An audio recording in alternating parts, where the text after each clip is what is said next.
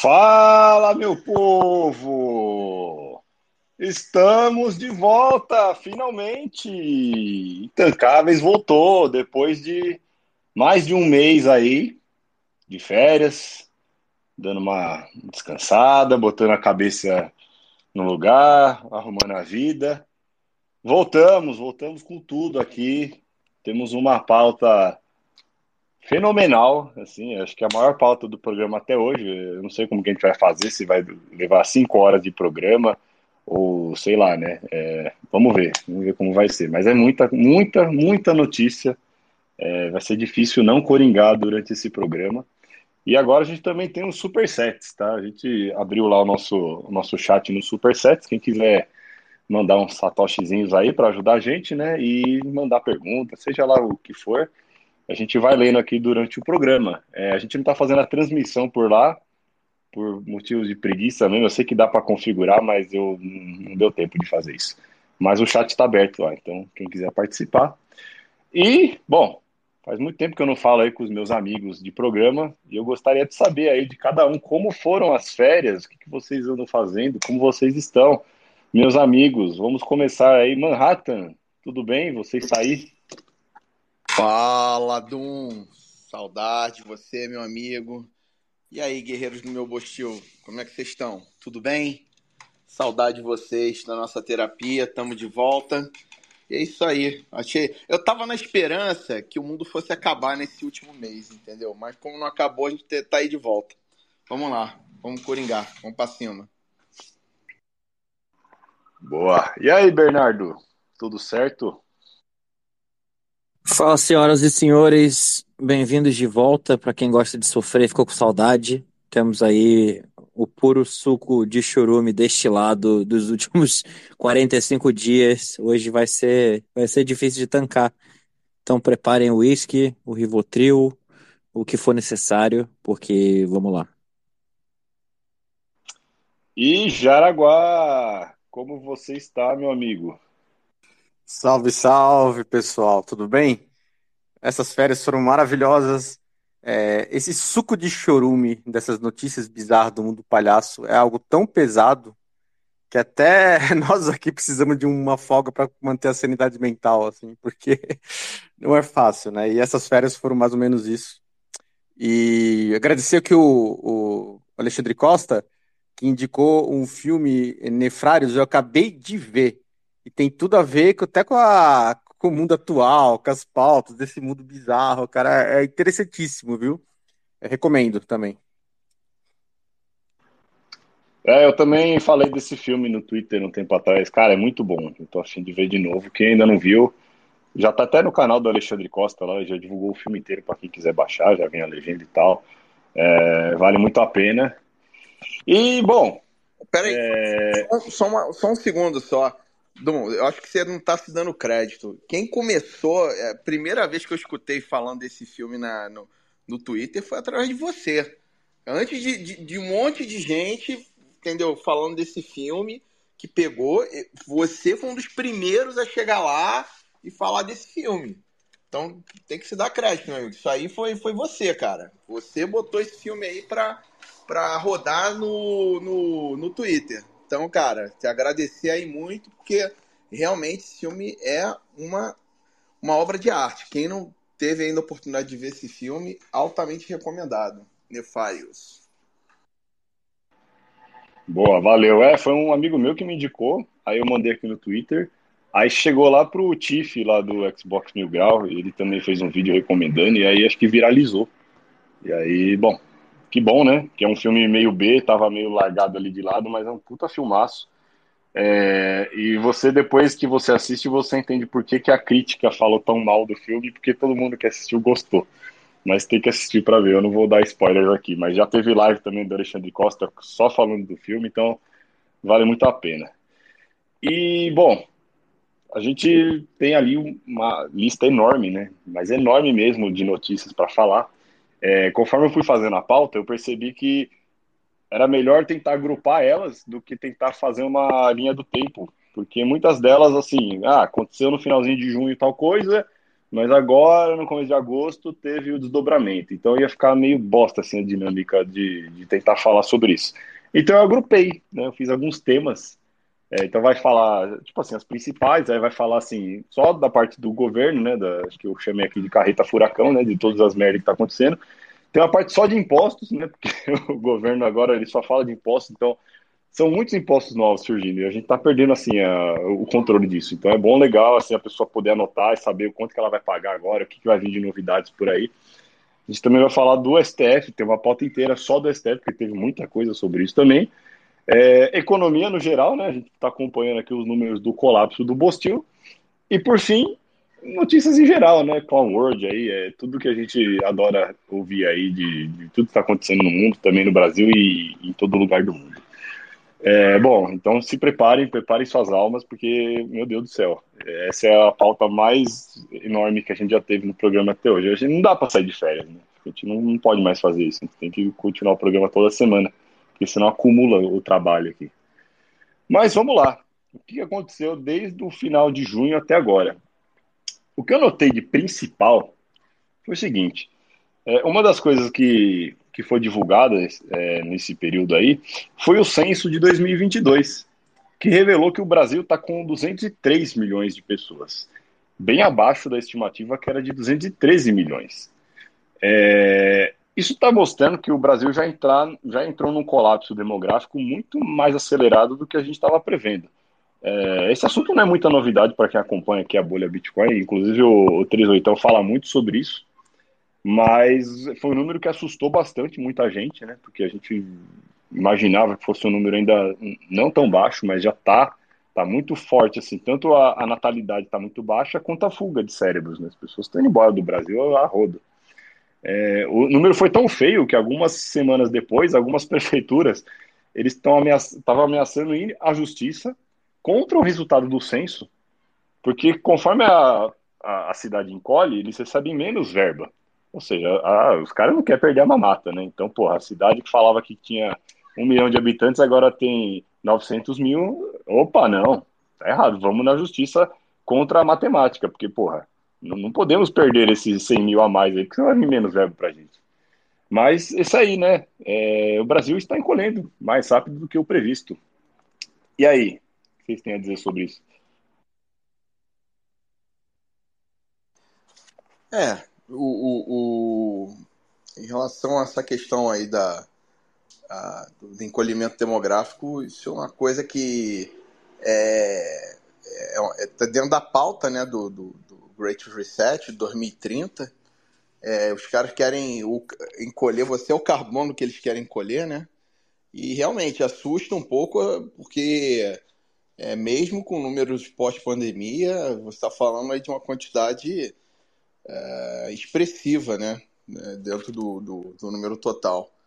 Mas é obviamente que isso ia ter uma consequência no curto prazo, óbvio que isso não, não é desejável, né? Até porque a pirâmide a, a previdenciária ela, ela, não se sustenta, não vai se sustentar. Acho que esse é o impacto aí que é, as pessoas não querem conversar a respeito, né? Todo mundo colocando debaixo do tapete. Porque esse, isso aí é o que vai acontecer. Não vai, mesmo com a reforma aí que teve, ela só adiou o inadiável. Adiou, deu assim mais um, uns 5 anos de sobrevida, 10 anos de sobrevida, né? Mas é, é enfim, isso aí, é, se você né, confia na, no sistema previdenciário, pode parar de confiar, que tá, isso aí, essa pirâmide vai colapsar em breve.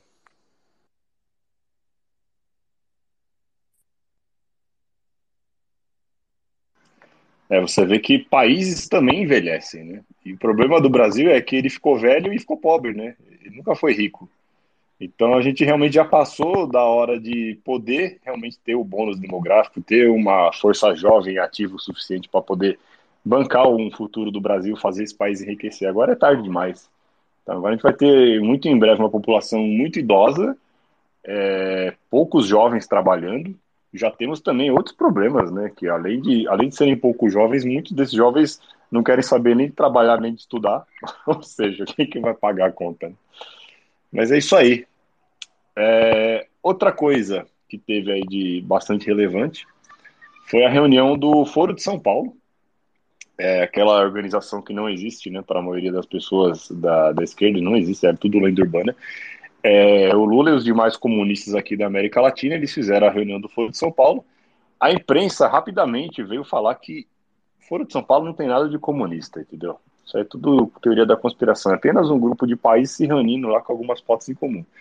Mas como a realidade sempre não colabora, o Lula subiu no palanque e falou que ele tem orgulho de ser chamado de comunista, que para ele não é ofensa nenhuma. Ele falou assim, pô, essa galera da direita, esses fascistas, eles acham que estão ofendendo a gente, mas a gente tem muito orgulho de ser chamado de comunista. E aí deu um nó, né, no cérebro dos jornalistas, para variar, mas o Foro de São Paulo tá lá, firme e forte. E a parte mais legal, né, eles mandaram uma carta falando que El Salvador não tem democracia suficiente. Até o Bukele publicou isso aí e deu risada, né? Que, porra, o Foro de São Paulo está vindo reclamar que não há democracia em El Salvador. E aí, pessoal, vocês viram essa? É, é, inacreditável, né? E Xandão, né, falando que quem, quem falar contra a democracia também é criminoso, né? É. Ai, ai, a pauta segue comendo solta. Sobre o Lula, admitir que é comunista, me lembra também no Nefrários, o diabo fala, nomes são importantes. E eles fazem questão de deixar bem claro o nome da bandeira que eles, eles adoram. É, cara, mais uma vez aí só citando o Renatão, né? Democracia, é, quanto mais se fala em democracia, é, é parece que vem lá, é, é mais é, chorume fica o negócio, né? Porque é impressionante. Quando, é, assim, ah, o El Salvador não tem democracia o suficiente. Vamos lá levar uma democracia lá para El Salvador. Né? Enquanto né, os próprios pais fundadores não, não falavam de democracia, né? Era uma coisa. Era república, né? Não, não, né? Democracia é, é, como já diria o, o, o, o, o livro lá, Democracia, o Deus que Faliu, do, do Van Hope lá, ele, ele é, uma, é um sistema falido, né, cara? É, um, é a ditadura da maioria, né? Uma coisa. É, enfim, vou tentar me encurtar porque a pauta tá grande, mas é, é, é, nesse, é nessa vibe aí. É, só adicionar que qualquer coisa que o Foro de São Paulo odeia, a gente, por definição, tem que amar. Então, quanto mais criticarem o Bukele, melhor. Melhor para todo mundo. Mais um sinal de que está na hora de arrumar a malinha e mudar para São Salvador o quanto antes. Como e... nomes são importantes, El Salvador não se chama assim à toa. E para terminar ali o, o, mês de junho, né, que aconteceu algo que a gente já, já sabia que ia acontecer. Né? O nosso querido presidente, ex-presidente Bolsonaro, ele se tornou inelegível pelo TSE. É, não lembro nem o porquê, qual foi a desculpa. Mas tá lá, né? Tá inelegível. É, acabou a democracia isso aí, né? Então, acabou com o Bolsonaro. Teve também um advogado que entrou com um recurso contra o TSE, é, porque, porra, tá errado isso aí, né? Vamos rever e tal. E aí, que, que o, o ministro Benedito Gonçalves, para quem não sabe o que é o Benedito Gonçalves, é aquele ministro que tomou uns tapinhas na cara assim do Lula, né? Aquela cena bem de mafioso mesmo. O Lula colocou ele lá, escolhido a dedo, e ele fez o trabalho dele, né? E, bom, o ministro ele falou: ah, você tá reclamando? Então ele multou o advogado em 13 mil reais. 13. Curioso, né? A simbologia do número. Enfim, acabou pro Bolsonaro, né? Nada de inesperado com relação a isso. Mas ele tá aí ainda, né? Ele ainda aparece, faz os comentários e tal, ainda tem uma, uma legião de seguidores, a gente vai falar mais pra frente também, né? Sobre o, o Pix Patriota e tudo mais. É, alguém tem algo a comentar sobre isso?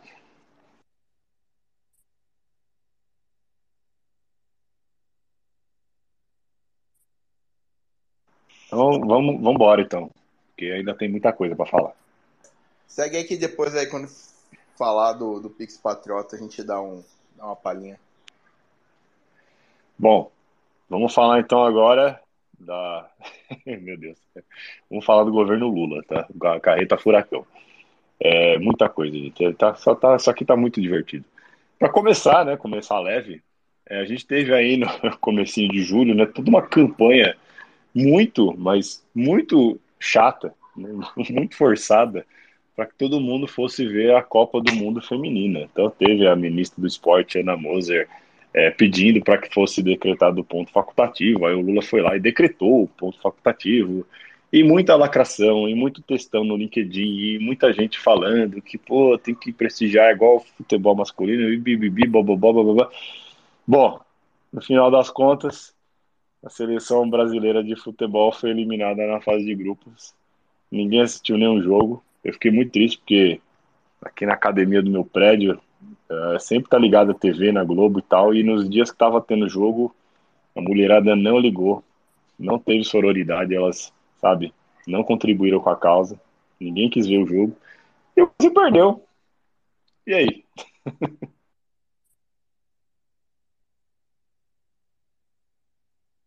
Eu só achei que a seleção feminina não, não é feminina, né? não, não é feminino no sentido da feminilidade, assim, é meio, meio diferentona, né? É, rapaziada. Eu... Encalhou o álbum de figurinha, encalhou, né? Foi tudo uma vergonha. Não, eu acho um absurdo a Marta não ganhar o salário do Neymar, entendeu? Eu acho que é, essa passa, isso aí foi levantado, muita militância, né? Muita, muita é, é, post aí na, na, internet, no Twitter, falando por que, que a Marta não ganha o salário do Neymar e tal.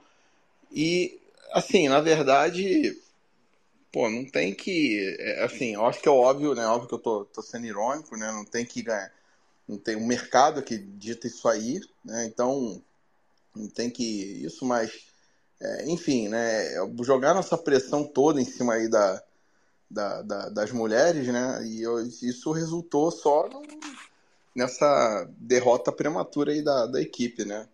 Hum, eu acho que se tivesse deixado, não tivesse tido essa lacração, essa militância, tem gente que ia poder assistir, entendeu? Tem gente que é lá, ok, vou assistir, vou ver qual é e tal. Mas eu acho que isso cria tanta polarização, né? Cria tanta essa essa essa essa, digamos assim, o, o, ah, não, é porque é mulher, então não vou assistir, então, porque, é, é, sabe, é lacração, não vou assistir, então, e acaba, sabe, é, é justamente me reduzindo aí, o, é, atuando contra, né, é, enfim, acho que o Neymar tá pouco, tinha que ganhar mais ainda, entendeu, e é isso aí, pessoal. Mas e uma ratão? Acho que quem liga para essa parte de lacração e bababá, meu, é 0,1% do, do povão, assim. É, não tem audiência porque o povo não gosta de ver, né? Não, não atrai. Não, o futebol não é arte, não sei, mas não atrai. É, já que a Ana Moser está engajada, poderia. Mas isso é falo sério, assim, podemos dar uma melhorada no uniforme, assim, para atrair, atrair um pouco mais atenção masculina, né? Botar o uniforme do vôlei, por exemplo, para as meninas. Né? Dá para melhorar a, o, o, plantel lá na hora da seleção, procurar, né? Um futebol mais arte, assim, mais beleza. E eu acho que isso é melhorar a audiência, se é isso que eles querem, né? É, eu ia falar a mesma coisa que o Jaraguá. Acho que a questão da lacração incomoda a gente, que é mais esperto, mais red pilado. Mas a maioria do povo não tá nem aí para isso, nem percebe, vive as suas vidas problema é que o futebol feminino é horroroso. É, isso é o problema. O nível técnico é ruim, as mulheres jogam mal e é chato de assistir. Você assiste Lari e Madureira da Série B do Carioca e é a mesma qualidade. Então é, tem esse problema, esse porém. Se, assim, e não estou falando isso por machismo, misoginia, qualquer coisa. Simplesmente é ruim. É ruim e acabou. Tipo, o vôlei feminino e o vôlei masculino são equivalentes, dá para assistir. É, tem dif diferenças na parte física dos atletas e tal, os homens são mais fortes, obviamente, mas o nível técnico do negócio se equipara. O futebol é horroroso. É, é, simplesmente a, os fatos né, se, se, sobrepondo, né? Mas, enfim, os caras têm que lacrar, têm que fazer tudo isso. Mas não adianta, enquanto não realmente não subir o nível, não tiver uma, uma coisa, então simplesmente, sei lá, de outro esporte, entendeu? Porque até uma coisa que estavam levantando é que no próprio futebol é, não existe uma diferença né, para de tamanho da, da bola ou do tamanho da quadra entre homens e mulheres, né? Então, sei lá, será que de repente alguma coisa nesse sentido? Porque realmente é muito ruim, não, não dá para assistir. E essa agenda foi bem coordenada e teve muito dinheiro entrando nisso, né? Essa na questão da Copa do Mundo Feminina foi bizarra. Hoje eu estava andando por São Paulo e eu vi que os relógios de rua públicos estavam mostrando placar dos jogos da Copa Feminina. É, assim, um pouco demais. Ninguém tá assistindo essa porra. Eu não conheço ninguém que acordou para ver um jogo qualquer. Nem jogo do Brasil, qualquer jogo, nenhum jogo. Mas, ó, deixa eu fazer um ponto a favor do futebol feminino, assim, que é link o que eu falei também. Nas Olimpíadas que teve no Brasil, é, o futebol feminino ficou no Taquerão, né? E, meu, assisti praticamente todos os jogos do futebol feminino, que era barato, tipo, era 40 reais, é o que eu me lembro, assim, no estádio. Sempre tinha dois jogos, e aí tinha cerveja, assim, era, ia com um amigo, era divertido. E aí tinha lá Holanda versus Austrália, Suécia e, e Itália, sei lá.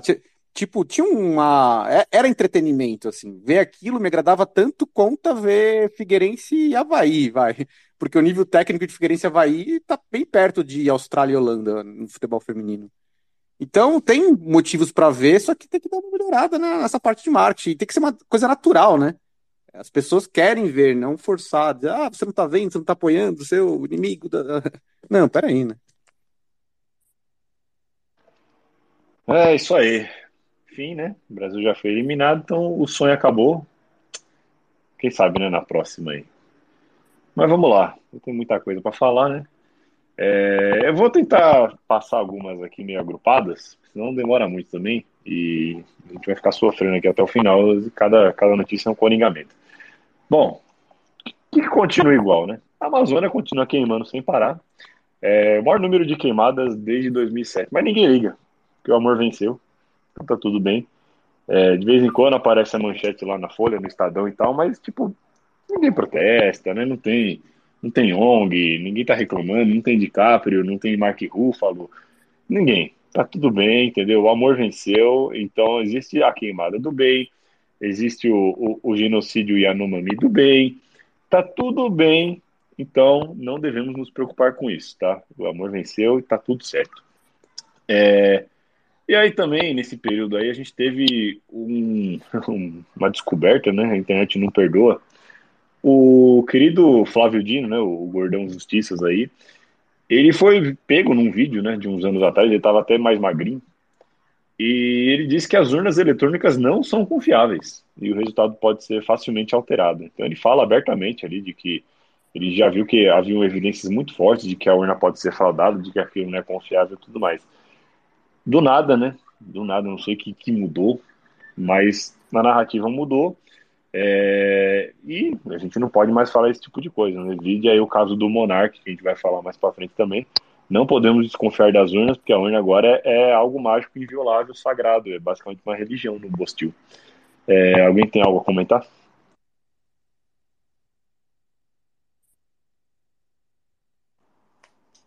Você me souber o que, que houve com as agências de é, checadoras, né, as agências de fact-check de janeiro desse ano para cá, você me avisa que as pessoas saiu de férias e até hoje não voltou, né? Uma coisa meio impressionante. É, mas é conta com amor, né? Vale tudo. Né? O problema não é, não é não é o que se fala, mas é quem fala, né? Eu acho que quem está acordando está conseguindo enxergar isso aí. Que o problema não é o que se fala, não é o que se faz, é quem faz.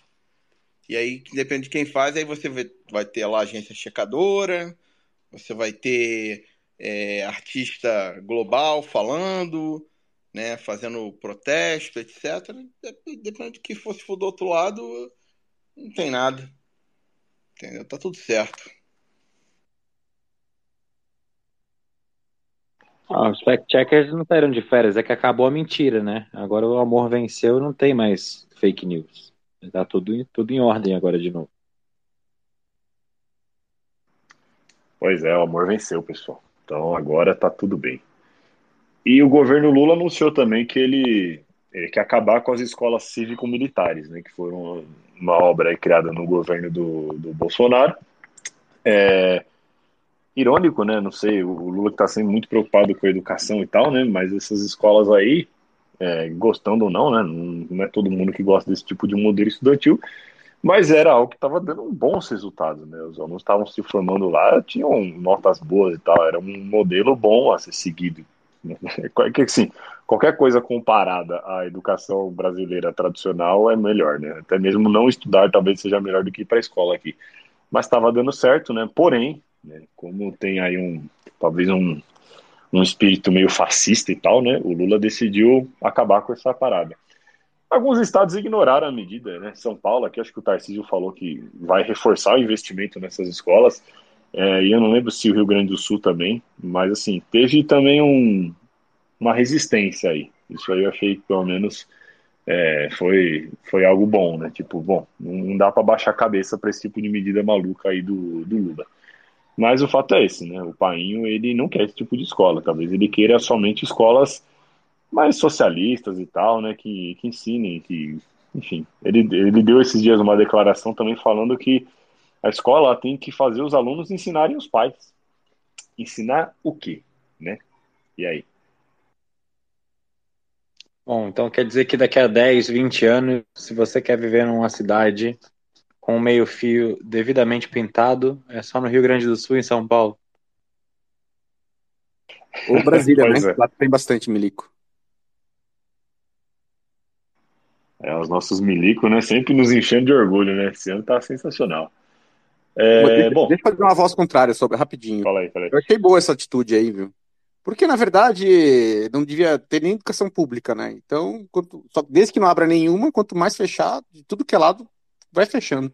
Adianta aí para nós o processo. Bom, a, a, nossa primeira dama, né, talvez a primeira dama mais deslumbrada da história da humanidade, ela pediu para ela ser chamada de Senhora Presidenta pelos funcionários lá do, do Planalto e do Alvorada. Então ninguém pode chamar ela de primeira dama, entendeu? Não é um título bom para ela, ela é Senhora Presidenta. Ela acha que talvez tenha sido eleita junto com o Lula, né? Não sei, algo subiu a cabeça, mas ela manda lá atrás, né? A gente já até mencionou isso algumas vezes aqui no Intancáveis mas, assim, nem a galera das antigas do PT aguenta essa mulher. E ela tá mandando assim, ó, não, é, esse ministério aqui não pode mexer porque é amiga minha, é amigo meu e tal. Então ela realmente, talvez ela seja uma presidenta, né? Não sei. Talvez ela mande mais do que o Alckmin, que é o vice. É, algo a acrescentar aí sobre a nossa querida Janja? Eu vou falar uma coisa. Eu não admito que vocês falem mal da Janja porque ninguém na história desse Brasil mereceu tanto o cargo quanto ela. Imagina as visitas conjugais lá na PF e, de Curitiba e quanto tempo ela teve que pegar de fila e ser revistada para ir lá encontrar com o Lula, quando o Lula era apenas um mero presidiário. Então, assim, é, poucas pessoas têm uma história de crescimento tão nobre quanto da senhora Janja. Eu sou Janja 2026. E que ela manda mais que o Alckmin, eu tenho certeza. o Alckmin, coitado, né? Será que ele manda alguém? Não, mas que ela, o Dom falou tudo, né? Que ela é uma deslumbrada, é, né? Ah, e assim, é. O negócio dela é ser é, influenciadora digital lá no, no Instagram, viajar o mundo todo tiver, quando teve as enchentes no início do ano, ela não deu as caras. Não, quando teve. É, é, pô, tem que visitar aqui essa, esse brejo aqui, aí ela não vai, entendeu? O negócio é ir pro exterior, viajar fora, comprar coisa boa. É isso aí, entendeu? Coisa ali pra ir pra. pra entendeu? Pro interior ali, de, de pro, é, litoral de São Paulo, lá onde tem. Não, não, isso aí não. Isso aí não, não me interessa. Entendeu? Não, não, não, isso aí não não vai me dar milhagem na. Entendeu? Não vai, não vai me dar milhagem no hotel, não vou poder comprar minha bolsinha da Louis Vuitton. Entendeu? E isso aí, cara. Completamente relumbrada, né, cara? É, é, é, é, é um. É, é, basicamente a personificação do, do, da agência comunista, né, cara? É, é, é capitalismo para mim e comunismo para vocês. É basicamente isso. Só um parênteses aqui, eu tô aqui no, abrindo nossos supersets e eu vou agradecer aqui, ó, o Dove que mandou o primeiro superset nosso aqui. o Vitor do Visão Libertária, que também mandou, e o Miguel, que mandou uns supersets enorme aqui pra gente. A gente vai gastar tudo em, em, droga depois. Muito obrigado aí, Miguel Medeiros, o criador do supersets, que aliás, essa versão aqui ficou sensacional, cara. Porra, meus parabéns, o negócio tá muito bom, muito bom mesmo.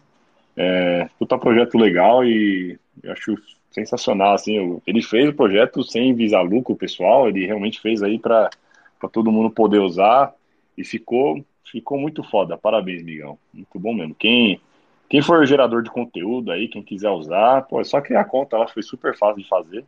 Você abre o chat, põe o YouTube lá, o Alexandre Costa também tá usando e tal. Ficou foda. Muito obrigado aí e vamos continuar usando aí os supersets. É, bom, vamos lá. O que mais temos aqui?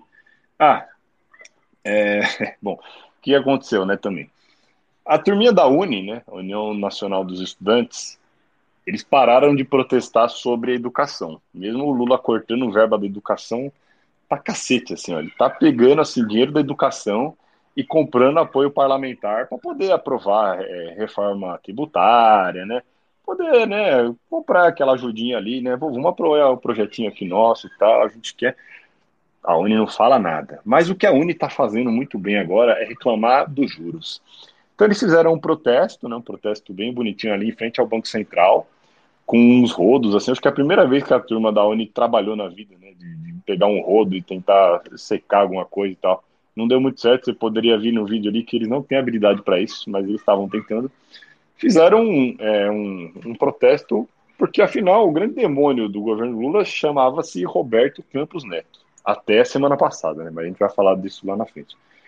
Mas enfim, a Uni agora é uma, é uma organização engajada não pela educação, entendeu? Mas pela inflação.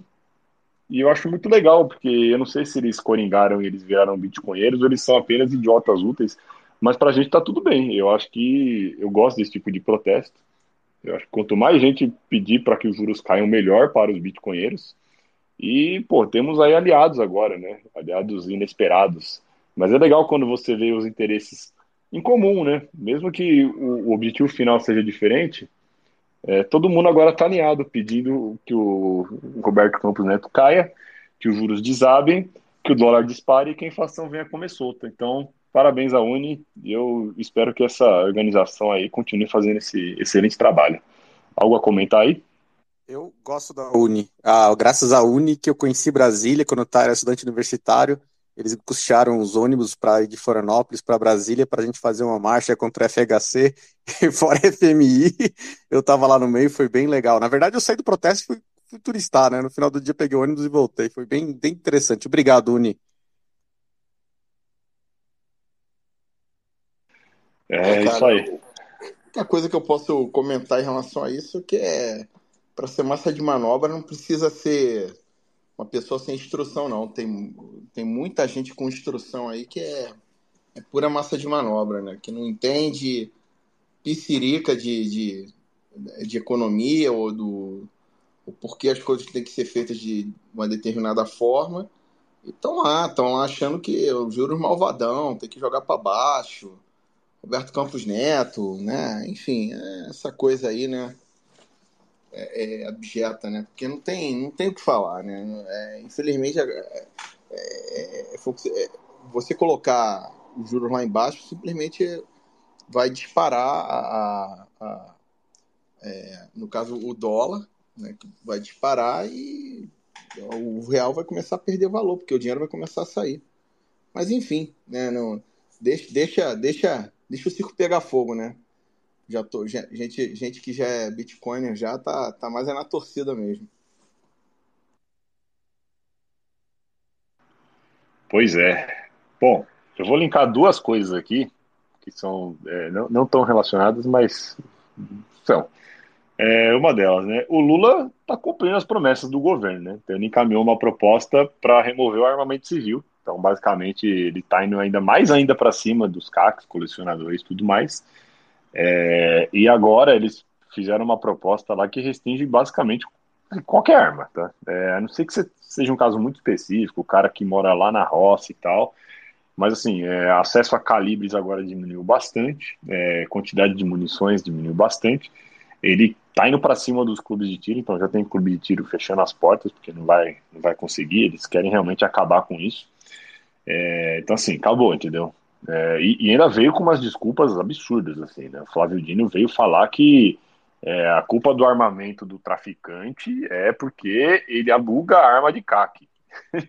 assim, dados absolutamente tirados da bunda, sem nenhum respaldo na realidade, é o que o Manhattan falou. Onde estão as agências de fact-checking nessas horas, né?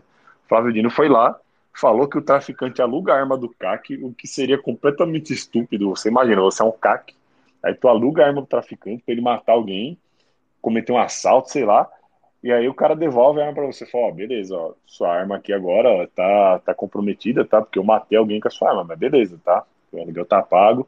Cara, totalmente fora da realidade o negócio. Mas essa foi a desculpa, a esquerda não tá nem aí, eles querem realmente que o cidadão de bem fique desarmado e o bandido continue muito bem armado, né? E uma outra coisa, linkando já isso, é que agora o STF também está tentando descriminalizar as drogas. Ele primeiro está, já, basicamente eles já vão descriminalizar a maconha. É, até 60 gramas não vai ser considerado crime você ter. Só que aí fica uma dúvida, né? Que eu estou tentando descobrir assim como que vai funcionar. Por que, que eu posso ter maconha, mas eu não posso plantar a minha própria maconha. Ou eu não posso comprar a maconha numa loja, afinal, eles não regulamentaram a venda da maconha. Então fica uma situação um pouco confusa. Eu queria saber a opinião de vocês, porque assim, eu não quero, não quero apontar dedos, tá? Mas dá a impressão que o governo está tentando facilitar a vida do traficante, né? É, e aí, o que vocês acham sobre isso? Imagina, Dum. Que isso? Você acha isso mesmo, cara? Pô, que isso? Nossa. Governo que, é, sabe, não, não tá nem ajudando. Não tem, não tem uma gota de, de ação ali ajudando os traficantes, né? né é, liberando. É, teve até uma coisa no, no STF é, é, recentemente, né? Que. Não, foi uma juíza, se eu não me engano, do Sul que liberou o cara eu não estou lembrando agora exatamente como é que foi, mas teve uma, uma não sei se foi o STF, ou, agora está me escapando a memória, mas liberou, é, o cara foi pego com não sei quantos quilos de droga, mas foi liberado porque o policial não poderia ter dado o flagrante do jeito que foi, enfim, liberaram o cara, droga, aí quando pega a droga libera no dia sabe, tá, tá assim agora, né, tá, aí você é, começar a achar que existe aí um. um a gente está caminhando para se tornar um, um narco-estado, entendeu? Tipo o México, a Colômbia. Não é uma realidade distante, não. A gente está caminhando a, a passos largos. Mas, assim, poder falar, gente tem que falar com cuidado, né? Porque senão, né? Vão falar que a gente está brigando com. Né, nós somos aí é, é, como é, da conspiração, disseminadores de fake news, etc. Mas quem está quem tá prestando atenção está vendo isso tudo aí.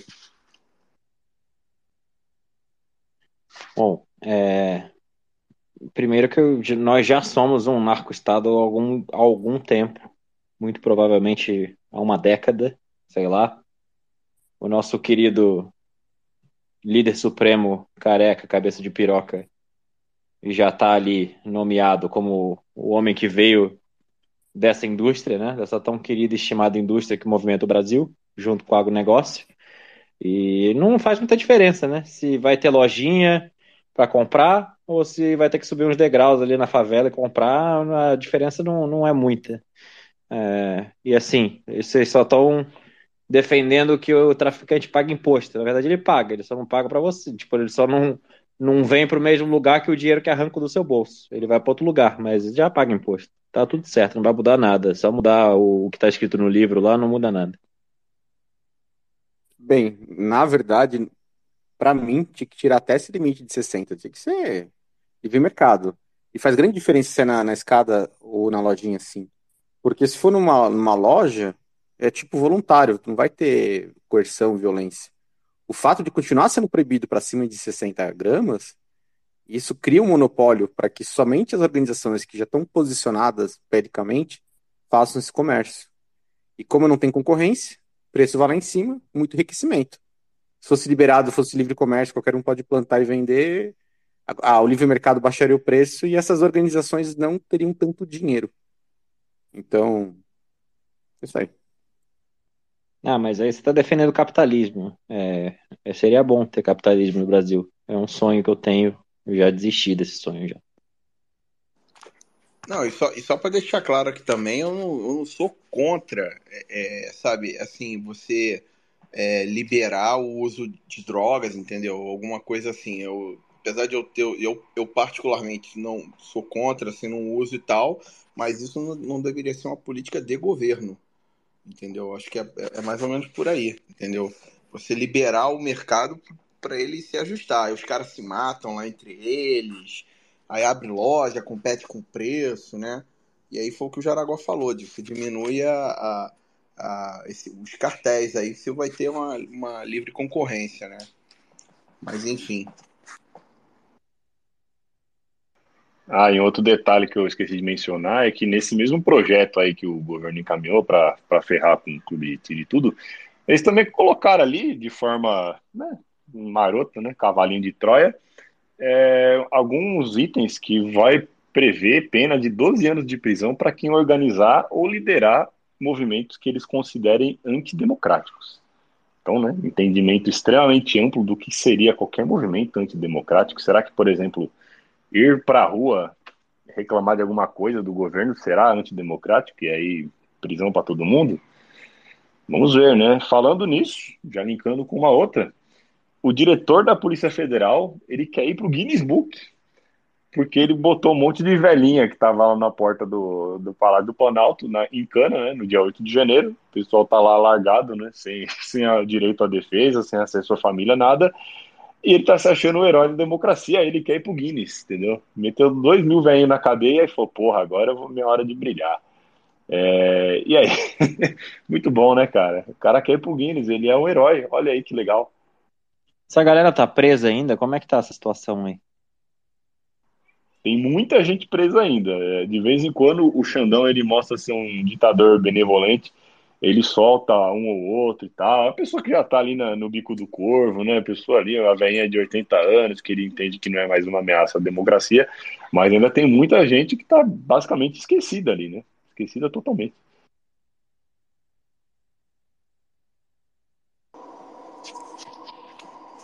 Não, é impressionante. Impressionante essa altura do campeonato uma coisa dessa acontecer e tá tudo certo, ninguém fala nada, não existe pressão popular, não, sabe? É, é, um, é, é, chega a ser assim é um, um, crime de opinião, um crime, sabe? Ah, tudo bem, os caras. E assim, da forma como foi, né? Que quando mais você começa a pensar, pô, mas peraí, mas não tinha os caras do governo que estavam envolvidos com isso, e os caras abriram, deixaram uma galera entrar e tal. E, que, e aquele cara lá do, do general do governo, o que, que houve com ele? Nada. Tá tudo certo. O cara não entendeu? Tá, tá, o cara foi lá, prestou um depoimento, ficou por isso mesmo, né? Até onde eu sei, não, não teve nenhum desdobramento disso. Então, como é que pode? E, sabe, é, é, parece que a coisa é tão na nossa cara que, que, que não, não dá para entender como é que você tem aí pessoas que tão, foram presas e do outro lado não existe uma uma punição severa quando se existe alguma punição, né? Manhattan, você tá falando de Brasília ou de Washington? Não, do, de Brasília. O, pior é que é ambos, né? É. O Capitólio Fiquei também. Confuso por um instante, então. Mas é isso é, aí, a justiça não é nesse mundo. Mesmo. É, Império do Mal tá aí, cara, quem se posiciona a favor do Império, tudo, de louvor, né? Ah, e o nosso querido Flávio Dino, ele está negando o acesso da CPI do 8 de janeiro às imagens, né, da, da invasão lá de, de, Brasília. Que mistério, hein? O que será que está acontecendo ali? Por que, que ele não quer liberar essas imagens? Fica o questionamento, pessoal. É, bom, só continuando aqui, a gente já está quase terminando a primeira parte da primeira página, tá? Então, são três, só para só deixar claro. Eu vou tentar dar uma acelerada aqui, senão a gente vai até meia-noite. É, bom, teve a questão do Bolsonaro, né? A super vaquinha patriota. É, os apoiadores de Bolsonaro fizeram vaquinha para ele. é, porque ele estava falando né, que estava com uma dificuldade em pagar as multas, é, muita gente mandou Pix pro Bolsonaro, né? Geniais, né? Inclusive tem gente da minha família que fez isso e eu tô até agora com vontade de chorar. É, enfim, mandaram o Pix pro cara, ele ganhou 17 milhões em doações para pagar as multas. É, o Coaf abriu todo o jogo, né? Porque, afinal, né, o sigilo do Pix parece ser muito forte, então o Coaf já foi lá, falou quanto que ele recebeu, falou que ele não pagou nenhuma multa ainda falou que ele meteu tudo num CDB. e tá lá o dinheiro parado e o pessoal ainda tá falando, não, vamos dobrar a meta, vamos, vamos fazer arrecadar 22 milhões e tudo mais.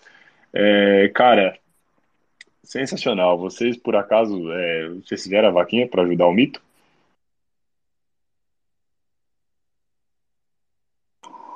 Ô, pessoal, assim, né, tentar um resumir aqui, né? Sei que alguns de, de dos nossos ouvintes aí têm simpatia pelo Bolsonaro. Durante as eleições, nós aqui é, é fizemos assim, olha, é, entre um, um chorume e um, um, toletinho, vamos ficar aqui com um toletinho, vamos, sabe, a gente tinha, a gente falou assim, né, a gente era pró-Bolsonaro nesse, nesse sentido, né, bem pragmático mesmo da, da, da eleição, mas passada a eleição e passado os acontecimentos de janeiro, né, que, que ficou bem evidente aí a, a falta de posicionamento dele, é, eu comecei a, a, a, ficar bem cético e bem descrente dessa, a, dessa questão aí do, do, é, da, do que seria, do que viria a ser a, a, a, nova, a nova oposição após as eleições, né? porque tanta coisa que poderia ter sido feita, tanta, tanta coisa que, sabe, foi simplesmente é, é ignorada, entendeu, pelo, pelo, pelo Bolsonaro, que para mim ele, ele, não pode, ele não pode ser mais considerado uma, uma, uma, uma opção né, da, da direita, cara. A gente tem que vir com, com um nome aí, um Bukele 2 da vida, entendeu? Um cara que vai meter o pé na porta e vai acabar com, com, com, com esse aparelhamento que está tendo, porque não adianta. Se, se a pessoa vier com um discursinho de jogar nas quatro linhas, jogar, fazer isso, não, ah, como eu sou democrático, meu amigo, vai ser varrido, o sistema vai comer vivo e acabou. Não vai ter conversa. Entendeu? Você tem que vir com um nome de direita, entendeu? Vem Michele. Porra, vamos parar com isso, gente. Entendeu? Tem que ser um nome porra, louco. Tem que ser um cara louco, mano. Enéas pra cima, entendeu? Um cara que chegue assim e, e, e vai encarar o sistema e vai falar, meu irmão, prende essa porra, acaba com esses caras aí, desaparelha esses esses é, esse, esse, esse, esses parasitas, entendeu? E, e, acabou, entendeu? Agora, enfim, para quem deu pix, né? É, vamos lá, né, pessoal? Porra, é, não, acho que tem que enxergar o, o, todo, né? Aí tá, tá faltando aí uma essa visão crítica aí do, do, dos acontecimentos, porque da minha forma como a gente prega, fala muito de narrativa do outro lado, tem um monte de narrativa que foram para cima do, do pessoal de direita também, entendeu? Durante essa época, ah, Ião, olha, agora, ó, vamos fazer, ó, só mais 24 horas aqui, ó, o nosso líder está lá jogando xadrez 4D, está... Tá, então, pessoal, é, é assim, é, tem que ser muito é, crítico entendeu? Quanto, quanto uh, tanto da, da, da do, do, do, dos grupos aí de, de, esquerda, mas também tem que ser crítico também da, do, do que estão fazendo, fizeram com, relação ao próprio Bolsonaro mesmo. Ele virou um personagem, só isso. É, não quero me alongar nesse assunto, senão a gente vai até duas da manhã, mas realmente a gente errou grotescamente no período das eleições de defender o Bolsonaro. Se a gente soubesse que o governo do Lula seria tão maravilhoso quanto está sendo, eu teria apoiado, teria ido para Paulista, para o Largo da Batata, comemorar. E, e é isso aí. Agora, discordo do Manhattan. Acho que não existe nome. Você pode escolher o nome que quiser. Você pode criar um clone híbrido do José Bonifácio com Enéas e o Super-Homem e não adianta nada. No fim do dia, tudo é filtrado pela caixinha mágica e não vai dar em porra nenhuma. Então, a solução do Brasil é colapsar e reerguer do zero das chamas. Depois que o Fujonaro fugiu, foi para Miami, aí lá que poderia ser um porta-voz, né? Voltou. Ai, ai. Rapaz, ele traiu muito a honra de quem acreditava nele, de quem ficou lá plotado dias e dias e dias no sol lá no quartel. Eu e aí depois na dona... Desculpa, eu fico pensando na dona Gertrude, de 67 anos, que está presa desde o dia 1 de janeiro, desde o dia 8 de janeiro, porque foi lá defender o Bolsonaro. E ele falava que soldado que vai à guerra e não tem medo de morrer é um covarde. Tem medo de morrer é um covarde, enfim. E ele era. fugiu totalmente, né? E aí depois pede esse Pix é, para mim, isso é semelhante a, a patroa que tá no motel com o Ricardão e liga, pô, marido, tô sem, o Ricardão tem dinheiro também, não, faz um pix que é pra poder sair do motel aqui nas horas extras. e, e, o bolsonarista vai lá e faz e manda. É inacreditável. Não, e, e só para complementar só, o Bernardo, eu, eu concordo com você, tá? Eu acho que esse seria o, o, a melhor solução Tá? Só que eu acho que é, é, eu diria que no nível de impossibilidades essa é ainda mais improvável do que de repente entrar um maluco, um Bukele assim dentro para tentar dar um choque de, de sistema, né? Mas assim, óbvio que as, ambas são improváveis, né? Mas eu concordo com você. Eu acho que o ideal era tipo, cara, isso aqui tá ruim, colapsa e dá um reset e vamos fazer outro. Isso aqui deu errado. É, pessoal, foda, né? E, e ainda para ajudar, ele pegou os 17 milhões e colocou no CDB. Nem ao menos para ele ser moralmente inteligente de tirar o dinheiro do Brasil. Porque deixar o dinheiro lá, além de ele estar tá ajudando a financiar o governo Lula, esse dinheiro pode ser eliminado numa canetada a qualquer momento. Porra, é muito idiota, né, cara? Pelo amor de Deus. Mas vamos lá, ainda tem muita pauta. E só, outro só um adendo, aqui, eu volto a apoiar o Bolsonaro o dia que ele pegar esses 17 milhões, pagar a fiança da dona Gertrudes e comprar Bitcoin com o resto. Só um parênteses aqui, ó, aproveitar para agradecer aí mais supersets. A gente recebeu um super supersets do Alexandre Costa. É, muito obrigado aí, professor. Ele perguntou se, se pode fazer propaganda da livraria dele. Lógico que pode. Entre na livraria do Alexandre Costa, tem bastante coisa em promoção lá. Os livros dele são muito bons e tem muita literatura ali, não só dele, né? Tem muita coisa relacionada a libertarianismo, direito e tudo mais. É, recebemos também uns supersets do Ancapo. Ele está perguntando se tem mais gente tirando residência é, para Paraguai ou alguma outra coisa, né? porque realmente a gente fala de votar com os pés, mas precisa colocar isso em prática, né? Bom, eu, eu estou mexendo alguns pauzinhos, tá? Não vou falar aqui até pelo OPSEC. Mas acho que é importante as pessoas pelo menos terem um plano B, nem que seja um plano B muito improvável, mas existem soluções realmente mais baratas de que você pode se organizar para caso dê uma merda colossal aqui, você consiga pelo menos né, ter, um, ter um caminho aí, cara. Porque não adianta também ficar aqui né, só esperando a, a piroca entrar. É, se planejem, sabam, sabam suas famílias aí, dê um jeito de pelo menos ter um plano de fuga, porque o negócio está colapsando rápido aqui. Mas, Alguém tem algo a acrescentar? É, não façam como eu, né? Sair do Brasil para ir para o Canadá para só muda de ditador. Né?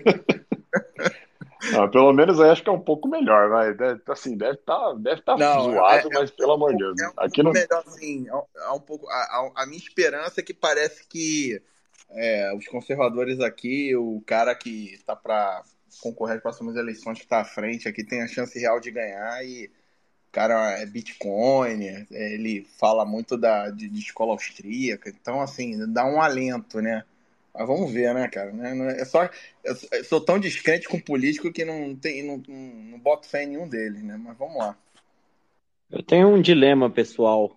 É o seguinte. Ok, seria mais legal, mais seguro, mais qualidade de vida, só sair do Bostil e deixar colapsar a distância. Mas aí você perde a visão de camarote, né? Você não vai ver os comunistas, tudo que estavam comemorando, fazendo L, o amor venceu, revirando caçamba. Então, não sei. É, às vezes pensando que é melhor só arrumar um emprego em dólar, estacar sets e ficar aqui, aproveitando, dar aquele passeio por Pinheiros, ver a galera com a camiseta do Lula revirando lixo e dar aquela risadinha. É, agora então vamos entrar na outra parte aqui da pauta, que é a parte de impostos. Então, a parte inteira dedicada a impostos, porque é muita coisa realmente né, que está acontecendo. É, eu vou tentar dar uma resumida em alguns para a gente não alongar e não ficar comentando um por um, tá? Acho que o principal aí que rolou nesse, nesse último mês foi a questão da reforma tributária, né? Que a Câmara é, aprovou a toque de caixa, basicamente, né? Você vê, houve uma resistência enorme, né? Da, da tal da direita que foi eleita. É, na verdade, o pai foi lá e inundou os caras de grana, velho. Tipo, muito dinheiro mesmo, era bilhão, mais bilhão, e mais bilhão, e mais bilhão, até que chegou uma hora que, beleza, a gente aprova o que você quiser, pai, você que manda. Então aprovaram uma reforma tributária que, assim, é, até o momento, teve já muitas análises sobre isso, mas a questão é, ninguém sabe ainda quais vão ser as alíquotas, porque as alíquotas, elas vão ser decididas lá na frente. Então, beleza, você vai ter o IVA, né, que seria uma simplificação da, da monstruosidade que existe hoje, de você ter EPI, ICMS, imposto federal, imposto estadual, imposto municipal e toda a complicação e um incide em cima do outro tudo mais. Beleza, vai simplificar. Mas a questão é, ninguém sabe ainda quais serão as alíquotas, né? Então estimam assim alíquotas absurdas. Tem gente que estima a alíquota de mais de 30% o que seria a maior alíquota do mundo né, para um imposto nesse modelo. É, fora sim, o jabutis, é, já entrou algum, alguns jabutis ali no meio, porque os caras aprovaram basicamente sem ler. Então abriu brecha para você criar novos impostos, abriu brecha para você criar né, novos campeões nacionais, você favorecer um setor ou outro e tal. Então, assim, é, tem é, cashback para trans, para gênero, puta, cara, tá, tá zoado, né? Festival de horror. É, é inacreditável como é capaz de piorar algo que já é horroroso, né? Mas, no fundo, ninguém sabe ainda o que vai acontecer, porque não está claro qual vai, qual vai ser a alíquota. É um período de transição enorme também. Basicamente, assim, a reforma tributária vai terminar lá para 2032. Eu acredito que até lá o real já nem exista mais. É, então, talvez isso acabe não sendo nenhum problema lá na frente, porque simplesmente o real já vai deixar de existir, não sei. Mas, enfim, tá aí a reforma tributária, ainda vai, vai entrar mais coisa, né? Porque ainda vai discussão no Senado e tudo mais. Mas é aquilo, ninguém sabe o que é. Tem gente que está comemorando, tem gente que está reclamando. É, alguns setores vão ser muito afetados, principalmente serviços, enquanto a indústria, que é uma bosta no Brasil, vai ser a principal beneficiária, mas vai sobrar alguma indústria até lá. E o que, o que sustenta o Brasil hoje, assim, em termos de o, o povão, é serviços. Não tem mais é, aquela legião de pessoas trabalhando em indústria, você não tem aquelas cidades que tinha aqui no, ao redor de São Paulo, no ABC Paulista ali, que, porra, 90% das pessoas trabalhavam em montador e tal. Isso acabou, né? Isso é um Brasil antigo. O Brasil hoje é serviços e agro. E eles vão ferrar o setor de serviços. É, enfim, algo a comentar aí sobre a nossa reforma tributária? Pô, inicialmente, é, quando começou, né, eu fui procurar estudar um pouco mais da, da questão da reforma, eu até achei, pô, no texto original, né, até achei algumas coisas interessantes, e que era justamente essa questão de simplificar e o imposto ficar um padrão como existe no, no, no, Canadá, no México, nos Estados Unidos, né? Você tem um imposto ali agregado, tal, você vê, isso eu achei legal, até porque ele mostra quanto a pessoa está pagando de imposto, né? Não é aquela coisa que você vê o preço do produto, você compra aquilo, você não sabe quanto de imposto está dentro. Então isso eu achei interessante. Agora, quando você começa a ler o, tanto de jabuti que tem lá dentro do, do negócio, cara, e, e, essa mudança de, da, é, da, das alíquotas, que é, é, a mesma coisa que, é, que você chegar na feira e falar assim, ó, oh, me dá um pastel aí. Aí, ah, de que sabor? Não, não sei. Vai fritando aí, depois eu te digo qual é o sabor do pastel que eu quero, entendeu? É mais ou menos isso. Estão aprovando uma coisa, não se sabe quanto é as alíquotas que vão ficar, aí estão vindo com um papo de não, porque isso aqui só vai mudar daqui a 10 anos. Não, fica tranquilo, tal. Sabe? Isso aí a gente sabe o que, como é que acontece no Brasil, né? Qualquer projeto que, que passa de quatro anos, a gente sabe que vem um outro governo e ah, não, isso aqui não vai, não vai mais acontecer, ou então isso aqui vai mudar. Então é muito complicado, né? Vejo com muito, é, muitas críticas aí, né? apesar de achar uma coisa muito necessária, mas infelizmente é, é, num, num, uma solução aí não é, o passo está sendo dado não, não tá não tá ok não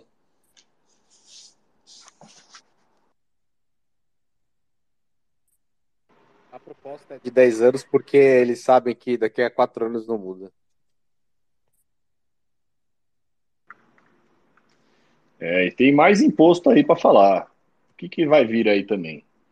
Contribuição sindical obrigatória. Já tem duas frentes. Uma no STF, que já o negócio vai e volta, mas o Xandão já deu outro voto a favor de voltar a contribuição sindical. Mas também o ministro do Trabalho, Luiz Marinho, também quer criar uma contribuição sindical. Então, assim, vai voltar. Vai voltar, pessoal. Quem é SLT, prepara o rabo aí, porque o negócio vai, vai entrar de volta. Não se sabe ainda quanto vai ser, qual modelo vai seguir, provavelmente vai ser algo maior do que antigamente, porque afinal os sindicatos estão todos pobrinhos, né? E todos eles fizeram o L com força justamente para que o pai desse ali um, uma ajudinha extra e tal, né? Para eles poderem se sustentar de novo. Afinal, né? Porra, sindicalista tem muito trampo, né, pessoal? É, é impressionante.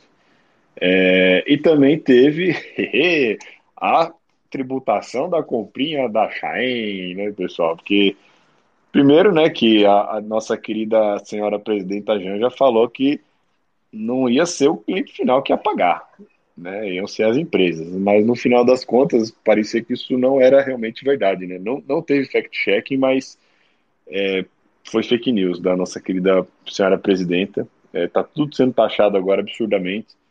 Então, assim, é, a gente até mandou uma tabelinha ali no grupo do Telegram do Intancáveis, mas basicamente multiplica por dois, tá? tudo que você for comprar na, na AliExpress, na Shopee e tudo mais, multiplica o preço por dois, é o preço que você vai pagar. Então você vai pagar, sei lá, 100 reais na, na roupa, quando chegar aqui no Brasil você vai pagar mais 100 reais de taxa, tá? Então a conta básica é essa. É 17% de, do, do, que a taxa de CMS e mais 60% da taxa de importação, um incidindo sobre o outro, no final dobra o preço. É, então, mais uma vez, o amor venceu, pessoal. É, algo a comentar?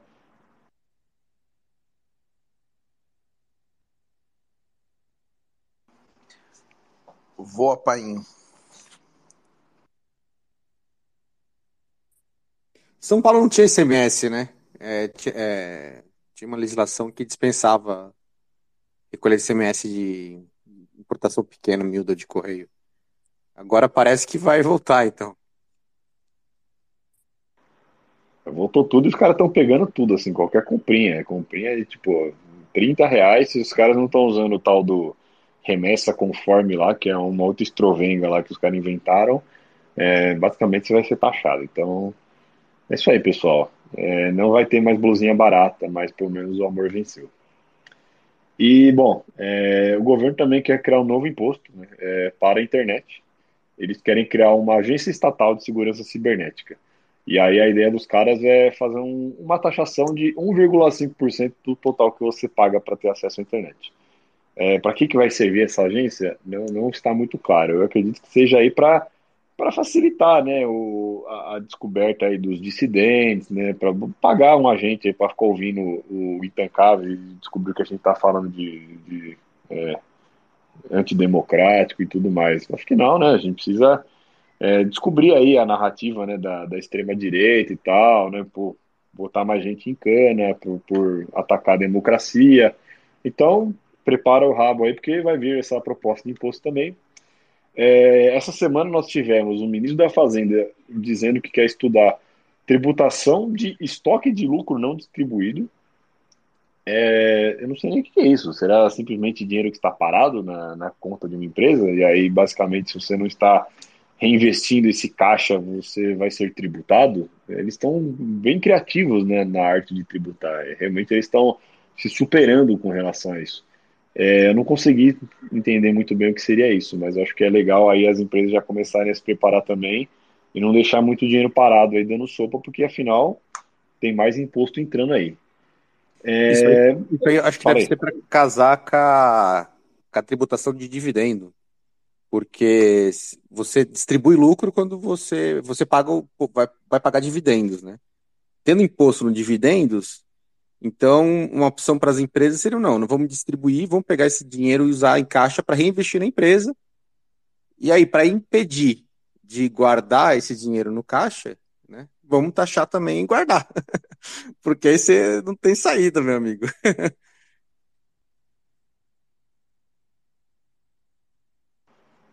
Pois é. E, bom, parte de impostos terminamos. Agora a gente vai para a segunda página da pauta. Tá? Então, estamos quase na metade, pessoal. Vamos lá. A gente vai falar da ditadura do STF agora. Tá? Basicamente, só notícias sobre o STF. E teve bastante coisa, né? O STF, nosso aqui, ele sempre rende bastante assunto. Então começou o seguinte, né? O nosso querido ministro Barroso, o nosso iluministro, ele adora o microfone. O cara não consegue se controlar. Ele vê o microfone. Porra, agora é minha hora de brilhar. Vamos falar, bora. Ele foi num palanque com a galera da ONI, né? Aquela mesma galera que a gente já mencionou anteriormente. E ele soltou a seguinte pérola, né? Nós derrotamos o bolsonarismo.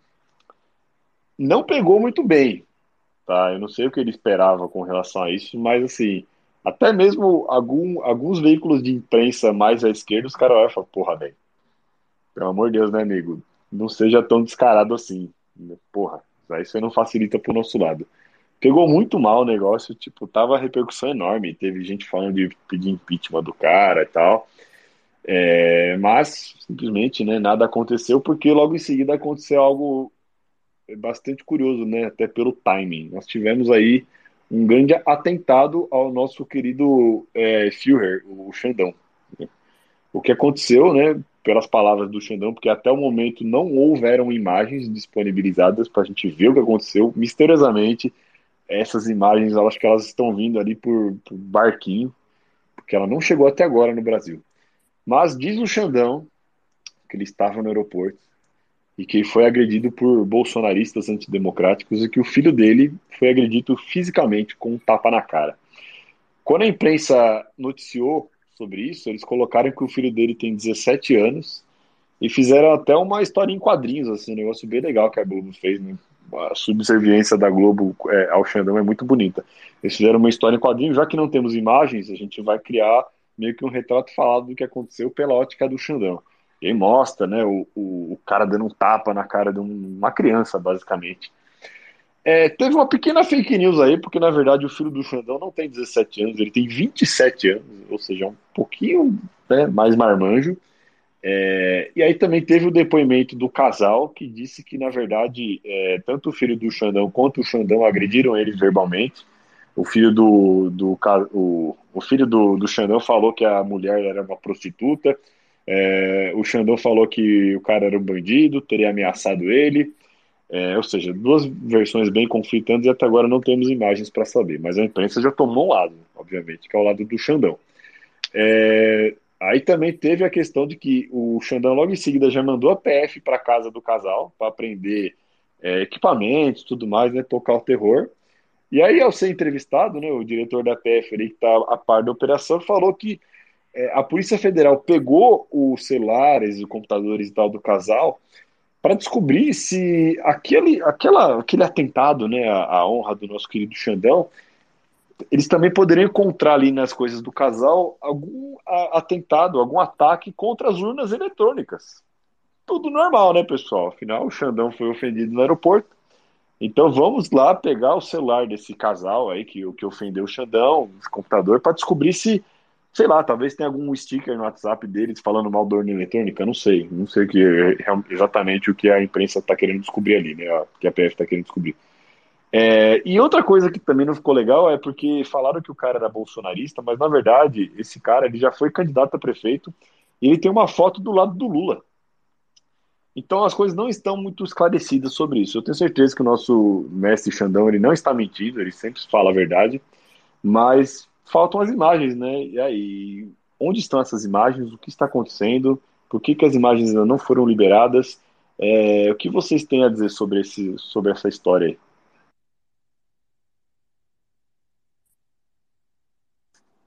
Cara, isso é tão bizarro, né, cara? É, é assim, é, isso é só mais um, um dia aí da, do, do, do, do, imperador, né, cara? Eu acho que isso deve ser uma coisa bem normal, assim, num dia a dia de um, de um imperador que não tem um, uma, um, uma, um traço virtuoso. Tipo, qualquer coisa que desagrada, isso aqui não passa, vai debaixo do tapete, arquiva, some, enfim. É, isso aí, com, essa história a gente ficou sabendo porque isso gerou uma repercussão, teve repercussão internacional, era uma família que, mal ou bem, era uma família que também tinha uma certa condição, né? Porque você imagina, cara, quantos casos desse aí deve, deve acontecer que a gente não fica nem sabendo, que não vai pra mídia, que abafa, né? Cara, um dia do, do, do, do, do imperador deve ser deve ser assim, né? Muita, muito desses, desses acontecimentos aí, porque é, o preço que, que os, os imperadores do STF pagam é isso. Os caras não podem andar na rua que eles são hostilizados, né? É, ele, o cara vai andar na rua, né? Vai ser hostilizado de alguma forma. E aí, imagina assim, né? Se, se a cada mês acontecesse um episódio desse, né, a gente só está sabendo de um. Então, só uma. Eu tenho certeza que isso aí deve acontecer mais vezes e a gente não fica sabendo. Eu só tenho um comentário. O cara que hostiliza o Xandão e dá um tapinha na cara do filho dele é burro pra caralho. Não tem mais nada a dizer sobre isso. Você vai fazer, faz direito ou não faz nada. É, o problema é que a gente não sabe nem se esse tapa realmente aconteceu, né? Mas é, um dia a gente vai descobrir, né? Eu sei que essas imagens sumam misteriosamente. É, quem sabe um dia a gente saiba a verdade. Mas vamos lá. É, bom, o STF também mandou anular basicamente todas as provas contra o Emílio Odebrecht. Eles também anularam tudo que tinha contra o Sérgio Cabral. Então tá tudo bem, tá tudo legal, tá tudo normal, é festa. É, inclusive o Odebrecht ele tinha 71 milhões que estavam parados, né, congelados aí, eles mandaram devolver. Então, tudo certo, né? Justiça foi feita aí, mais um herói salvo. É... O Ministério Público Federal solicitou ao Xandão a lista de todos os seguidores de Jair Bolsonaro e dados de identificação de cada um deles em basicamente todas as redes sociais. É Facebook, é Twitter, é Instagram, é LinkedIn, a porra toda. É, então, assim, a Gestapo tá indo para cima, velho. Não, não podem haver dissidentes, entendeu? Se você apenas segue Jair Bolsonaro nas redes, pode, ter, pode ser até que você não goste de Jair Bolsonaro. Eu tenho certeza que muita gente da imprensa seguiu o Bolsonaro simplesmente para saber o que ele estava falando ali. Mas se você segue Jair Bolsonaro, é, o Ministério Público Federal provavelmente agora deve estar catalogando, né, numa pilha enorme ali de, de, informações, quem são os seguidores, já criando um dossiê e colocando talvez um X na sua testa ou marcando ali, né, no, na porta da sua casa, para saber aí é, quem são os inimigos, né, da democracia. Tudo muito normal, né, pessoal? Afinal, nós vivemos aí numa democracia muito forte, né? democracia invejável, é, e, porra, legal, né? Fico, fico feliz aí de saber que nós temos um Ministério Público tão empenhado em realmente resgatar os valores democráticos do Brasil. Alguém tem algo a comentar? Só queria dizer que eu seguia Jair Bolsonaro, eu sou CAC, eu fui para o 7 de setembro na praia de Copacabana e eu comprei Bitcoin na Binance. Então, se semana que vem não estiver aqui, vocês já sabem. até fiquei preocupado agora, fui ver se eu, eu segui o Fujonaro, mas não, não, não cometi esse, esse mal. É, sensacional, né, cara? E só para encerrar aqui a parte do, do STF, é, nós temos agora já uma nova geração aí de, de juízes que estão espelhados no Xandão, né? Porque afinal, por que, que apenas o, o Xandão, né, o STF, vai ter um poder tão, tão grande nas mãos? Então houve um caso aí recente de uma jornalista de 73 anos, uma pessoa realmente que deve ameaçar muito a democracia, ela fez uma matéria denunciando irregularidades no, no processo que envolve a petroquímica Braskem lá em Alagoas. O que aconteceu? O juiz mandou prender essa jornalista. É, eu, não, eu não lembro exatamente qual foi o motivo, tá? Se o, o, o juiz é, viu que a, alguém ali poderoso estava sendo mencionado nessa matéria e tudo mais, ou se o próprio juiz foi, não lembro. Precisava dar uma olhada. Mas ele mandou prender a jornalista, citando o precedente do Xandão, né, coisas que o Xandão já colocou em alguns autos e tudo mais.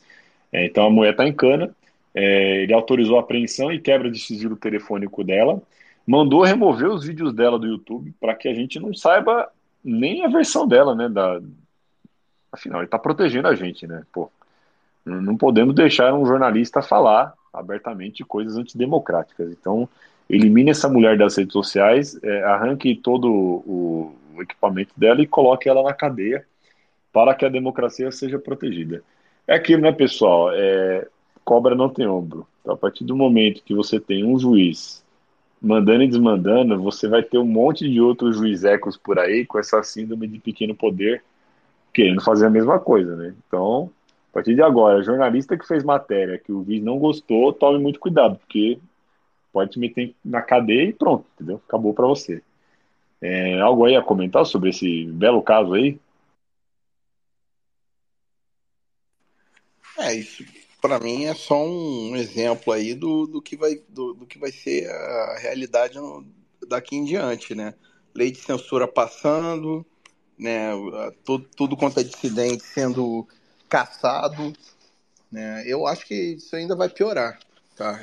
Vai piorar porque quanto mais forte for a reação da, de, da, de se pedir por democracia, por voz, por né, ter, ter direito a a liberdade de expressão, mais forte vai, vai ser a reação de censurar, né, do, é, de calar essas vozes, de, de, de, fazer uma, uma caça. Né? Ah, então, assim, isso aí é, é, o que eu mais assim da eu fico refletindo é que durante o governo do, do Bolsonaro foi ele foi acusado de tudo isso e tinha zero, zero, absolutamente zero coisas que ele, que ele fez para calar ou para caçar, é, é, enfim, a, a imprensa ou, ou, os dissidentes dele lá, que estivesse falando mal, que estivesse falando mal do governo. Pelo contrário, ele falava, ó, pode falar mal aí e tal. É isso aí, eu acho que tem que ter liberdade para falar o que quiser. E aí a esquerda vivia acusando o cara, né? Dizendo, não, esse cara aqui, fascista, não sei o que lá. E agora a gente vê na prática, né, na prática, exatamente a cartilha lá, fascista, né, calar a dissidência, é, é, é, perseguir, prender o caramba. E, cara, tá tudo certo, não tem ninguém fala nada. Né? É uma, enfim, é, é só uma reflexão, porque eu acho que isso aí vai tá, tá só começando. Eu não, eu decidi que eu não vou mais comentar a pauta do Bostil e eu queria fazer uma pergunta. Falta muito da pauta do Bostil porque as circunstâncias da vida me fizeram me mudar do interior para São Paulo. Estou morando num apartamento no 11 primeiro andar e já estou olhando aqui para a sacada que está me dando uma certa vontade de pular. Calma, ainda tem, tem um pouquinho ainda, mas a gente já está indo agora para a parte de economia e depois é Clown World, tá? Então vai, no Clown World vai ter coisas do Bostil, mas também vai ter do Canadá. Então, calma, falta, falta um bocado ainda, mas está acabando. Dá, tá dá uma golada no whisky aí, Bernardo. Vou, é. vou amarrar meu pé no pé da cama aqui, só por segurança. é, é, vamos lá então. Bom, economia, hein, pessoal? A economia vai bem demais, é só coisa boa. Bom, Finalzinho de julho, é, finalzinho de junho, começo de julho, o governo liberou mais 300 milhões para o programa de incentivo de troca de carros. Né? É, isso não ajudou muito, tá? É, a Volkswagen paralisou mais três fábricas em São Paulo, a Renault paralisou uma fábrica em São José dos Pinhais, o estoque de carros está basicamente encalhado. E o que aconteceu, poxa, é algo que a gente havia falado aqui até no Intancáveis anterior, mas a imprensa demorou um pouco para perceber é que essa grana aí do subsídio é, foi usada pelas é, locadoras de automóveis. Então, quem aproveitou é, esse subsídio aí foi a Localiza, a Unidas, a Movida e tudo mais. O povão não tá com muita grana, entendeu? Para pegar um carro de 120 mil reais e, pô, legal, agora tá 110 mil, eu vou comprar. É, não rolou. Então o governo foi lá, tentou, né, dar aquela ajudinha, que acho que foi, né, meio que assim, pô, a galerinha aí das montadoras, que sempre foi amiga do Lula e tal, vamos, vamos dar um, né, uma, uma um farelinho aí pros caras, né? Afinal eles fizeram L e tudo mais, mas não deu muito certo, entendeu? Então, infelizmente, aí é, o plano não, não rolou e tal, a grana acabou bem rápido e quem se aproveitou foram as empresas malvadonas. É, o pobre ainda não está conseguindo trocar o carrinho dele. É, e aí tem mais números, tá? Vou, vou tentar passar aqui rápido, porque no final das contas aqui é a matemática, né? Só números é, horrorosos para a gente acompanhar. A arrecadação federal desabou em junho, é, foi o pior ano, é, o pior número desde 2020. É, o número de empresas falidas esse ano teve um aumento de 36% até o momento.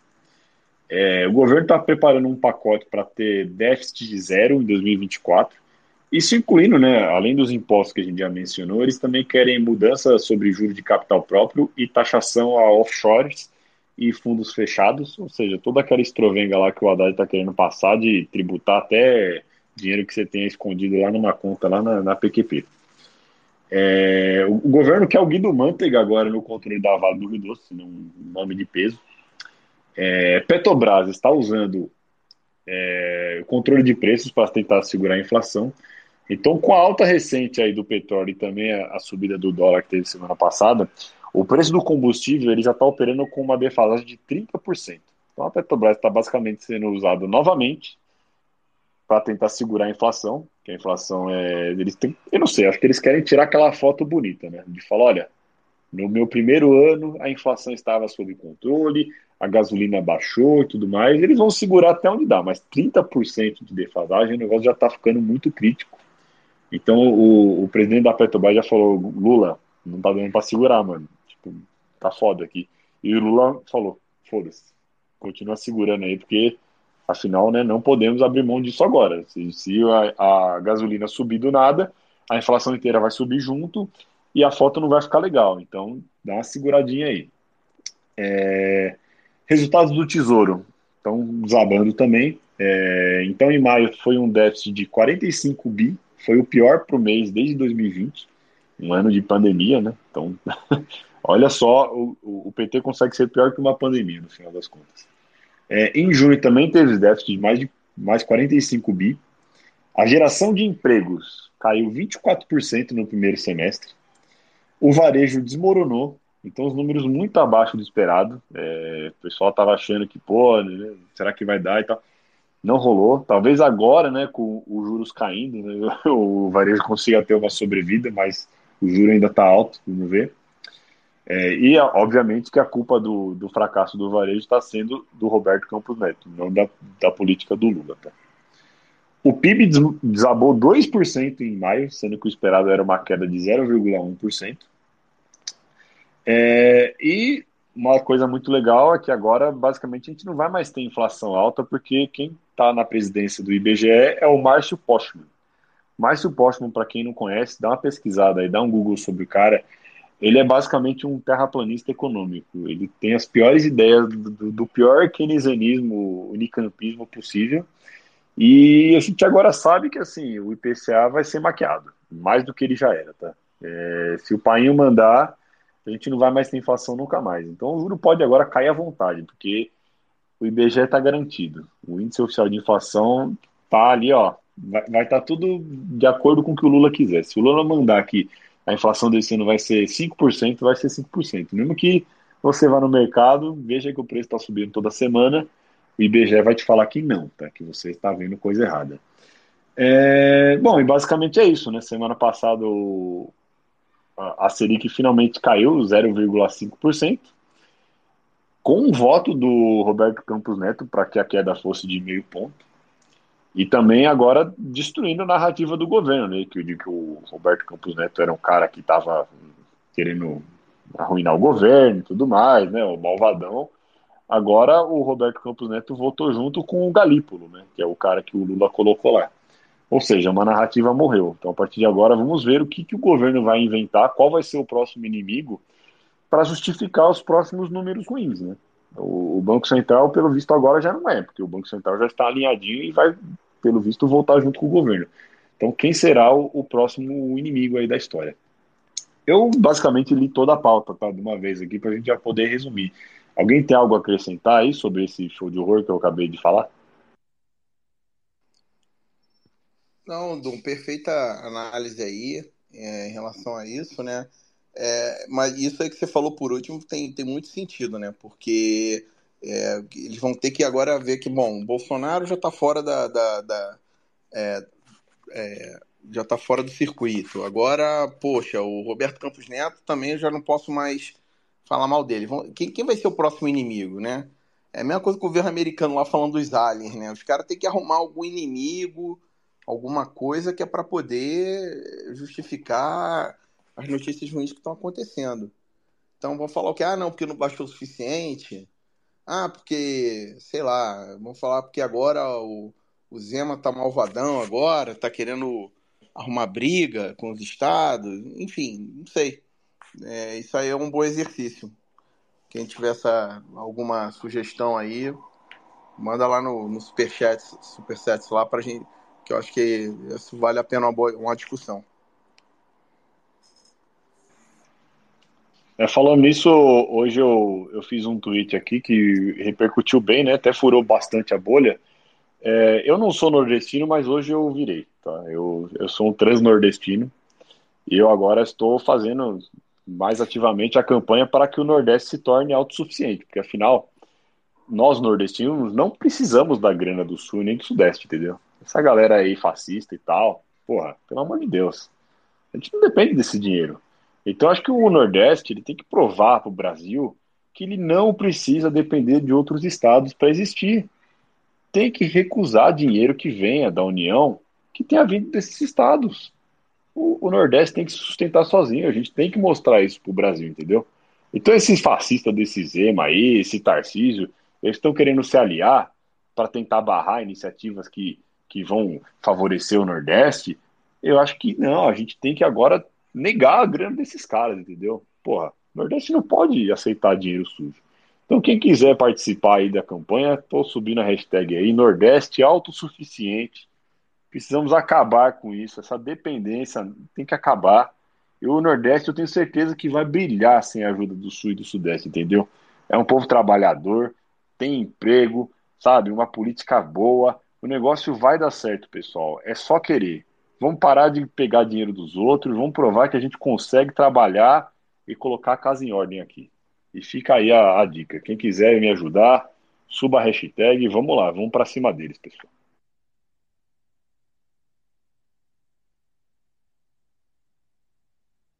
E ó, eu tô aqui com olhando aqui os supersets. Antes de começar a pauta do Clown World, tem dois assuntos que estão falando aqui, tá? Um deles a gente já tinha colocado na pauta, que é a questão do Monark, tá? A gente tá tendo aí o, o nosso querido Monark, né? Odiado de vez em quando, amado de vez em quando. Assim, pra mim ele é um cara meio perdido e tal, mas pelo menos ele tá tendo a coragem de encarar a ditadura que a gente está vivendo e tendo muito mais coragem do que, por exemplo, o próprio Bolsonaro. Tá?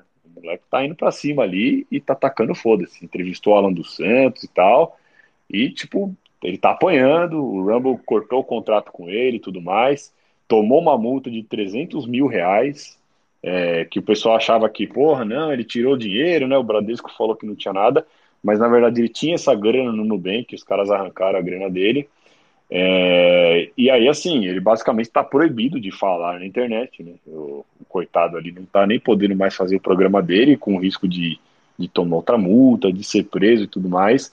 E o pessoal tá falando, porra, mas o cara tá aí, né? Ele tá vulnerável dessa maneira, né? Ele realmente deixou todo o dinheiro dele na conta e tudo mais. É, eu fui um dos caras que criticou isso. Porém, porém, amigos, vou fazer aqui um trabalho jornalístico, hein? Eu recebi de uma fonte, uma fonte muito quente, tá? Muito quente mesmo, de que as coisas não são o que estão aparentando ali, tá bom? É, o menino monarca ele não está tão indefeso assim, tá? Então eu não vou abrir muito o que eu recebi de informação até para esse tipo de coisa não vazar e não atrapalhar o rapaz. Mas assim, acho que teremos surpresas daqui a um tempo, tá bom? É isso que eu vou falar que eu, eu espero que a história dê certo e que o Monark consiga de alguma maneira é, escapar do que ele está sofrendo, tá? Eu não sou, eu não vou muito com a cara dele, mas ele está se posicionando. Eu acho que realmente nesse ponto a gente tem que, porra, é, mostrar que o cara tá certo. Ele tá sendo muito mais macho aí que muito bolsonarista que fica mandando pix pro Bolsonaro. Ele não tá ajudando em porra nenhuma, não tá querendo encarar de frente o que tá acontecendo. O moleque tá encarando ali e vamos torcer para que ele consiga, né, escapar e que ele refaça a vida dele em outro lugar melhor, porque o negócio tá feio para ele, né? Você vê como é, como a situação do Brasil chegou a um ponto de que você tem um juiz do STF que tá perseguindo um cara, um cara ali que basicamente tem agora um canal escondido na internet, de pouquíssimo alcance, numa plataforma que pouca gente vê, tentando falar, tentando ganhar o, o pão dele. E não, não pode. Esse cara está falando coisas que um homem, um cara com uma toga, não deixa, não, não aceita e está perseguindo, né, de uma maneira absurda, com aplausos da imprensa, é, com aplausos dos direitos humanos, com aplauso de tudo que é parasita. Então espero aí que o Monark realmente esteja é, planejando as coisas da maneira correta e que ele consiga é, se dar bem né, no final. Que as coisas não acabem ruim para ele, que não acabe na cadeia tudo ferrado. Vamos ver. Alguém tem algo a acrescentar? Um, mandar um abraço aqui para o nosso querido amigo lusitano Hugo, que está nos ouvindo. E falar, Hugo, começa aí o movimento hashtag Monarque em El Salvador. Vamos ver, você pode chamar ele no, no Fuck You Money, vai ser bom. E o Monarque foi mais macho que o próprio Fujonaro, né? Acho que só ainda não chegou no nível do Roberto Jefferson naquela coringada dele, mas tá caminho. É, cara, é, eu, eu, eu, penso assim também, né? Eu acho que, por mais que, ah, concordo com o Monark em tudo, óbvio que não. É, isso aí não, acho que não é, não, é, não, é o, não é o cerne aí da questão. Acho que você consegue muito bem ter é, algumas discordâncias saudáveis de alguma coisa, ou até achar que, pô, não, esse cara aqui está errado nesse, nesse ponto. Mas o monarca ele tem um viés libertário, né? ele, é, ele é um libertário completo, entendeu? Acho que em alguns pontos ele né, não é bem ali aquele libertário clássico e tal, mas enfim, ele tem um viés libertário. E o cara tá peitando e tá mostrando ter muito mais culhão do que o.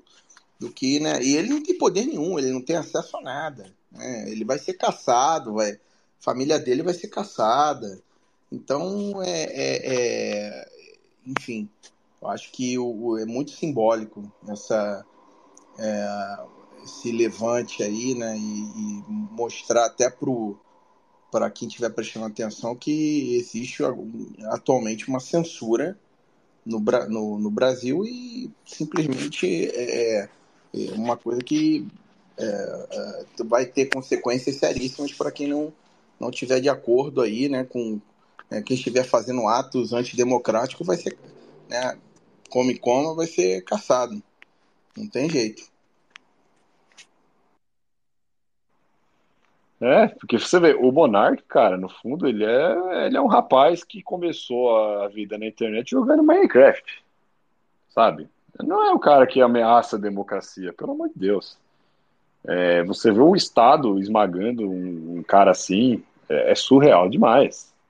Ele é um cara que deveria estar sendo ignorado ali por pessoas poderosas. Deixa o cara falar coisa na internet, foda-se, tá ligado? Mas não, é, perseguição implacável, né? Eles querem realmente eliminar o cara da internet. É, é você, a censura não é apenas do tipo é, arranque tal vídeo, mas assim pare de fazer podcast, pare de falar em público, derrube o seu canal para sempre.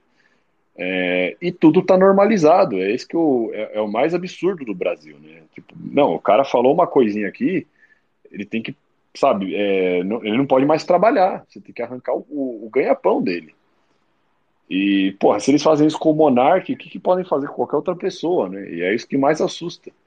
Então, eu torço aqui para que essa história acabe bem. E acho que o Monark, na situação que ele tá, ele pode, cara, ele consegue até um asilo político né, da, da, situação dele. É, é muito fácil mostrar o que está acontecendo e tentar de alguma maneira é, mostrar isso para a imprensa externa também, para que os caras tenham ciência do, do, cenário brasileiro. Vamos ver. Eu espero que, que tudo funcione aí para ele. É, outra coisa que o pessoal está falando aqui nos Supersets, que a gente acho que não vai conseguir fugir do assunto, tá? É sobre é, o, uma certa corretora aqui da nossa bolha que ficou woke e teve uma puta de uma repercussão aí semanas atrás, tá? É, eu acho que cada um tem uma visão independente sobre isso. Eu vou dar a minha opinião aqui, até uma opinião que eu já falei publicamente, tá? Eu conheço o pessoal ali da BIPA, tá? É, pessoalmente, até algumas pessoas ali. Não tenho nada contra ninguém. Eu acho que é cada um faz o que quer da vida.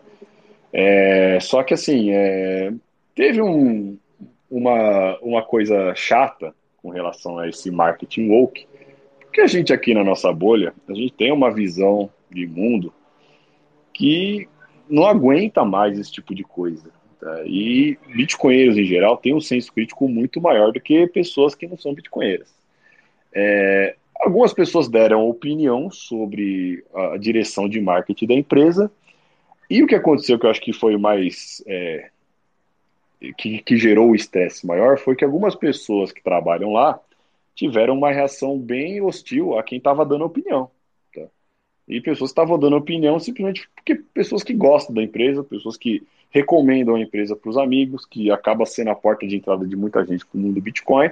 As pessoas deram feedback falando: olha, não estamos gostando disso aqui, disso aqui, disso aqui, e foram bem hostilizadas por alguns membros da empresa ali. Que acho que é aí que a, começou a confusão geral e acabou tomando uma proporção muito grande, tá? É, minha posição é a seguinte, cara, a empresa faz o que quiser da vida, né? Livre mercado e tal. É, o direcionamento que está sendo mostrado ali é porque eles querem atingir um público que não é mais o público bitcoinheiro, principalmente a galera que ouve esse tipo de podcast aqui. É um público mais amplo, é o público que tem conta no Nubank, é o público que, sabe, é, gosta de, de, dessa coisa mais moderna e tudo mais, um certo progressismo. E beleza, entendeu? Acho que vida que segue, os caras fazem o que quiser. É, cada um vê aí se vai querer continuar indicando ou não se prefere indicar uma outra empresa que tenha valores mais próximos, né, individuais de cada um, ou não. Porra, a BIP ainda é barato para transacionar, eu vou, eu vou deixar isso aí de lado e tudo mais. Eu acho que assim, cada um faz o que quer. Eu, particularmente, eu não gostei também da, da nova estrutura ali, né, da, do novo visual, da nova comunicação. É, enfim, acho que é isso, tá? É o que eu tenho para falar sobre o assunto. Não sei se alguém mais quer acrescentar alguma coisa. Mas, assim, cada um segue seu caminho aí e eu desejo aí para a galera que trabalha lá e para a própria empresa sucesso, que eles continuem é, não sendo shitcoinheiros, tá? Que acho que é o mais importante acima de tudo isso. Mas sucesso aí para todo mundo, tem gente boa trabalhando lá e eu desejo aí o, o bem, tá? É isso aí que eu tenho para falar. Alguém tem algo a acrescentar? Eu só queria dizer que eu ouvi de fontes que talvez o a BIPA patrocine a seleção brasileira de futebol feminino na próxima Copa.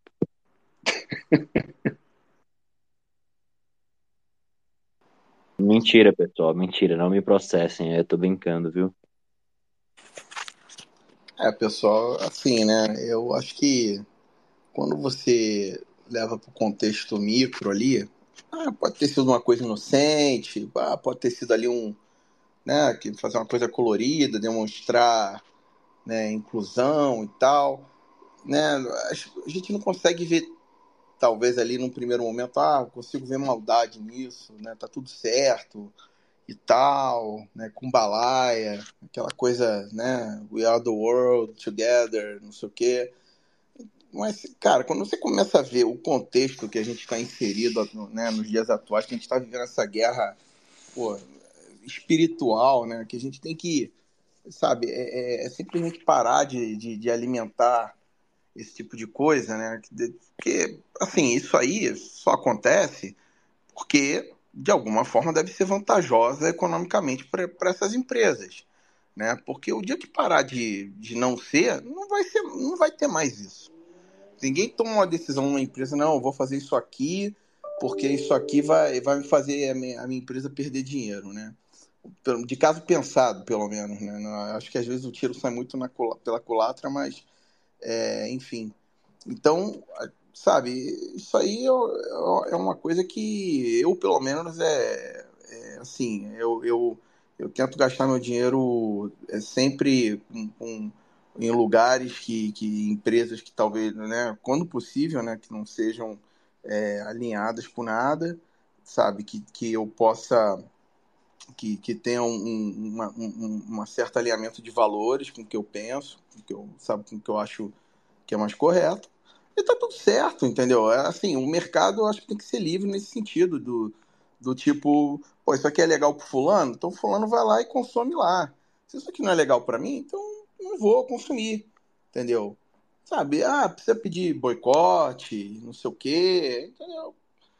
Cara, quem quiser, eu acho que vai lá e consome. Se, se, se, geralmente, quando a empresa acaba indo muito woke, né, ela acaba é, perdendo uma boa parte da, da, clientela. Eu acho que, ainda mais no, no, no círculo bitcoinheiro, né, que, que é, muitos de nós é, é, né, tá, tá meio que acordando aí para essa realidade, né? Isso não costuma fazer muito sucesso, mas assim, é de, de igual forma que o Dum falou. Eu acho que se tem, se é um outro público e se né, vai trazer para eles está sendo bom, desejo sucesso e que consigam é, é, espalhar a palavra de Satoshi aí para essa galera né, que, que, que tá, tá fora da, da nossa bolha aqui. Só queria falar que o Bitcoin é muito, muito, muito mais que, que investimento, né? Faz parte da revolução pacífica numa guerra cultural que aprisiona a humanidade.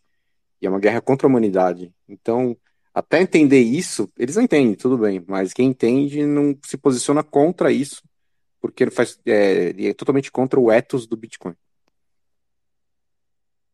Mas isso é pessoal, né? Cada um tem a sua moralidade e, e não se engane, o que, colhe, o que plantar vai colher. É, eu só quero falar isso também. A gente tem que encarar a dura realidade de que nós aqui, que somos que somos cientes dessa guerra espiritual, dessa guerra cultural. Nós não somos 100% da bolha bitcoinheira, somos uma minoria, talvez, não sei, mas tem muito bitcoinheiro que é progressista, tem muito bitcoinheiro que não tá ligado, que não tá, não despertou para essa realidade. Então, assim, antes vale um, um, um, um socialista disfarçado comprando bitcoin, que acredita no bitcoin, do que um bolsonarista que fica na porta do quartel e faz pix pro Bolsonaro. Então vamos em frente e foda-se. É isso aí. Então agora, ó, vamos para a reta final, tá? Que é o Clown World, que tem muita coisinha, né? Mas são coisinhas para coringar de vez. Então quem ainda não teve como alcoólico, chegou a hora, pessoal. Podem pegar o uísque aí se preparar, porque o negócio agora vai começar a. A gente vai entrar na quinta marcha aqui, tá? Vamos lá. Canadá, hein, Manhattan? Canadá tá da hora. Tem uma aqui que eu nem, eu nem coloquei na pauta, mas eu achei bem interessante o que aconteceu essa semana, né? O, o seu querido mestre Justin Trudeau, ele agora está divorciado e todo mundo ficou surpreso porque ele era casado com uma mulher. E, bom, enfim, é, acho que todo mundo já sabia que esse casamento era fachada, né? É, você até comentou de que Teve até a, a, situação lá de que um deles pegou Covid e o outro não. Pô, não dá, né? Como não, que um casal, um pega Covid e o outro não pega, né? Isso aí foi absurdo, cara. Essa história da, da Sophie quando ela pegou Covid, porque ela tava, acho que, num jantar lá com o Idris Alba. Aí ela e o Idris Alba pegaram Covid e o Justin não pegou, entendeu? Então foi uma coisa do tipo, assim, cara, como assim, né? tipo, o que, que eles fizeram pra um lado que enfim. Né? Mas é isso aí que já era de fachada, já era muito, muito claro, já, né? Já tá muito óbvio. Eles seguiram a, a, a, lei suíça, né? Que proibia a prostituição se não fosse de quatro, porque a metade fica de costas. Olha, sobre a mulher dele, será que ele não conheceu ela na mesma balada que o Obama conheceu a Michelle? Às vezes, né? Ou se a família dele ali, né? Ele também era surubeiro que nem os pais dele, porque a gente sabe que ele não é filho do pai é, que está registrado ali, né? Ele é filho do Castro. Isso é visível. Então talvez eles também tenham um relacionamento aberto que nem os pais dele e tal. Mas enfim, né? É, tá aí o Trudeau agora solteirão e talvez ele use isso de alguma maneira para tentar se reeleger. Ele pode virar trans, ele pode assumir que é gay. Vamos ver, né? O pessoal, é, o Oka ali vai adorar se ele sair do armário agora. Ia ser bem interessante. Mas uma coisa que aconteceu lá no Canadá foi que eles aprovaram é, a lei que obriga a Big Techs a repassarem dinheiro para veículos de mídia. É muito parecido com o que o PL das fake news está querendo aprovar aqui. Basicamente, assim, é, a mídia faz pressão para que os parlamentares consigam, de alguma maneira, é, arrancar dinheiro das Big Tech e transferir para eles, né? Para falar que não, a gente que produz a notícia, e aí o Google vai lá, o Facebook vai lá e, e pega o que a gente escreveu e monetiza em cima. E aí, então, basicamente, eles fizeram uma lei que assim, ah, se o cara procurar tal coisa, isso aparecer no Google e o cara clicar lá, então é, parte da renda disso aí tem que ir para é, a, o, o, perfil do. O, a conta ali do, do, da organização de mídia, né? Só que aí o que aconteceu? O Google e o Facebook no dia seguinte falaram: ah, já que é assim, a gente não vai mais permitir link oficial de veículos de mídia aqui nas nossas plataformas. Então, se o cara tentar postar ali no Facebook algum link que vá para a CBS, alguma, alguma organização oficial de mídia ali do Canadá, ou até o próprio Google, o Paulo não vai mais conseguir, entendeu? Tipo, não estamos mais indexando, não estamos mais aceitando esse tipo de postagem aqui. Ou seja, né, basicamente fizeram puta de um lobby ali para as Big Techs serem obrigadas a pagar alguma coisa para eles, e aí no dia seguinte a Big Tech falou: ah, é, então beleza, a gente não vai mais aceitar seu conteúdo aqui e acabou. Ou seja, um reflexo do que provavelmente vai acontecer aqui no Brasil caso passe a lei da, das fake news. É, Manhattan, como que está a situação aí? teve alguma repercussão maior? Pô, a repercussão direta que teve aqui, óbvio que é tudo muito abafado, né? Você, você vai na, na CBC, na, nas, nas outras cadeias de, de, de da, da, da, da, grande mídia aqui do Canadá, é como se fosse, não, tá tudo certo, não sei o que, não, tá, tá ótimo. Só que por trás os caras tomaram um dano incrível, estão pedindo mais dinheiro pro governo, né, por causa disso, e isso aí que você falou, foi simplesmente uma, um efeito colateral, né, que o, todas as distorções que a gente tem no mercado, geralmente ou são criadas através do, de alguma lei que o governo passa ou, ou de alguma ação é, regulatória. Então, simplesmente, é, é os caras tiveram uma perda de receita absurda, você vai na, na é, no Facebook e tal, simplesmente o conteúdo é, é, é ele é, é, censurado, ele não mostra, né? O próprio Jordan Peterson ele andou falando, ele vi falando agora recentemente na, no Twitter dele lá sobre isso. Falou aí, o governo, e aí, vai ficar por isso mesmo? Aqui, ó, o negócio tá bloqueado. E aí, valeu a pena? É isso aí que vocês queriam? Né? Tá tendo essa, essa, essa disputa aí com, com o governo. E isso aí é simplesmente uma. É, né, aquele. A gente, a gente falou antes de acontecer até aqui no, no, nos Intancáveis, né? Quando eles estavam passando essa lei, eu falei, cara, isso aí vai dar ruim. Isso aí, obviamente que os caras vão. Vai ter uma represália em relação a isso. Óbvio, é uma coisa tão. Como é que, como é que o cara lá acha que, né, é, é o, um deputado, ele tem um. Será que ele é tão é, o ego é tão grande que ele fala, não, vou dar uma canetada aqui, vou resolver esse problema, entendeu? A realidade vai se moldar a, né, ao que eu penso. É, isso é só um exemplo né, disso aí.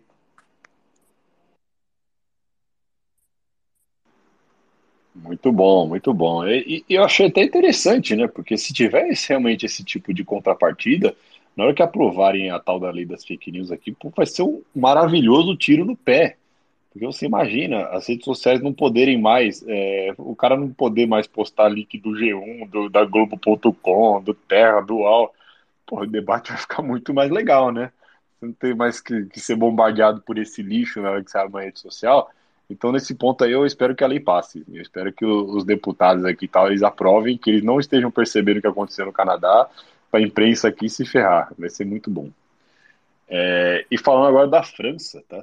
A França basicamente queimou aí durante o mês de julho. Eu nem sei mais é, em que ponto que parou, porque esse tipo de notícia ele acabava sendo muito abafada pela mídia tradicional, né? Basicamente pela mídia aqui do Brasil. Você, viu uma notinha de rodapé lá falando que é, os franceses estavam quebrando tudo, queimando tudo tudo mais.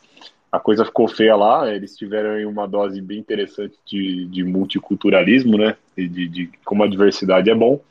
É, boa parte ali da, da galera que estava protestando eram imigrantes, botando fogo em tudo e tudo mais. E o Macron veio a público falar que a culpa era dos videogames. É bem interessante essa analogia, né? A mesma coisa também que o, que o Flávio Dino veio falar e o Lula também sobre os atentados nas escolas.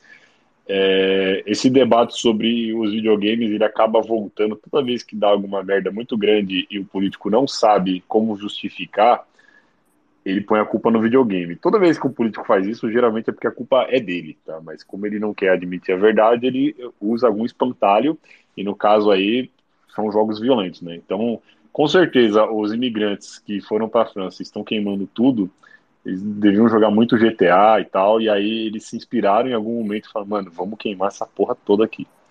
Enfim, talvez seja essa realmente a explicação. Mas eu não sei o que deu depois, se ainda tá a situação lá está caótica, se melhorou. Enfim, o Macron já colocou a culpa no videogame. Será que eles baniram os videogames e a coisa melhorou? Alguém sabe mais informações sobre isso? É, fico imaginando o que, que eles jogavam lá na época da queda da Bastilha, né? Para se inspirar. Eu acho que era xadrez, né? Tem que pegar a torre, e matar o rei.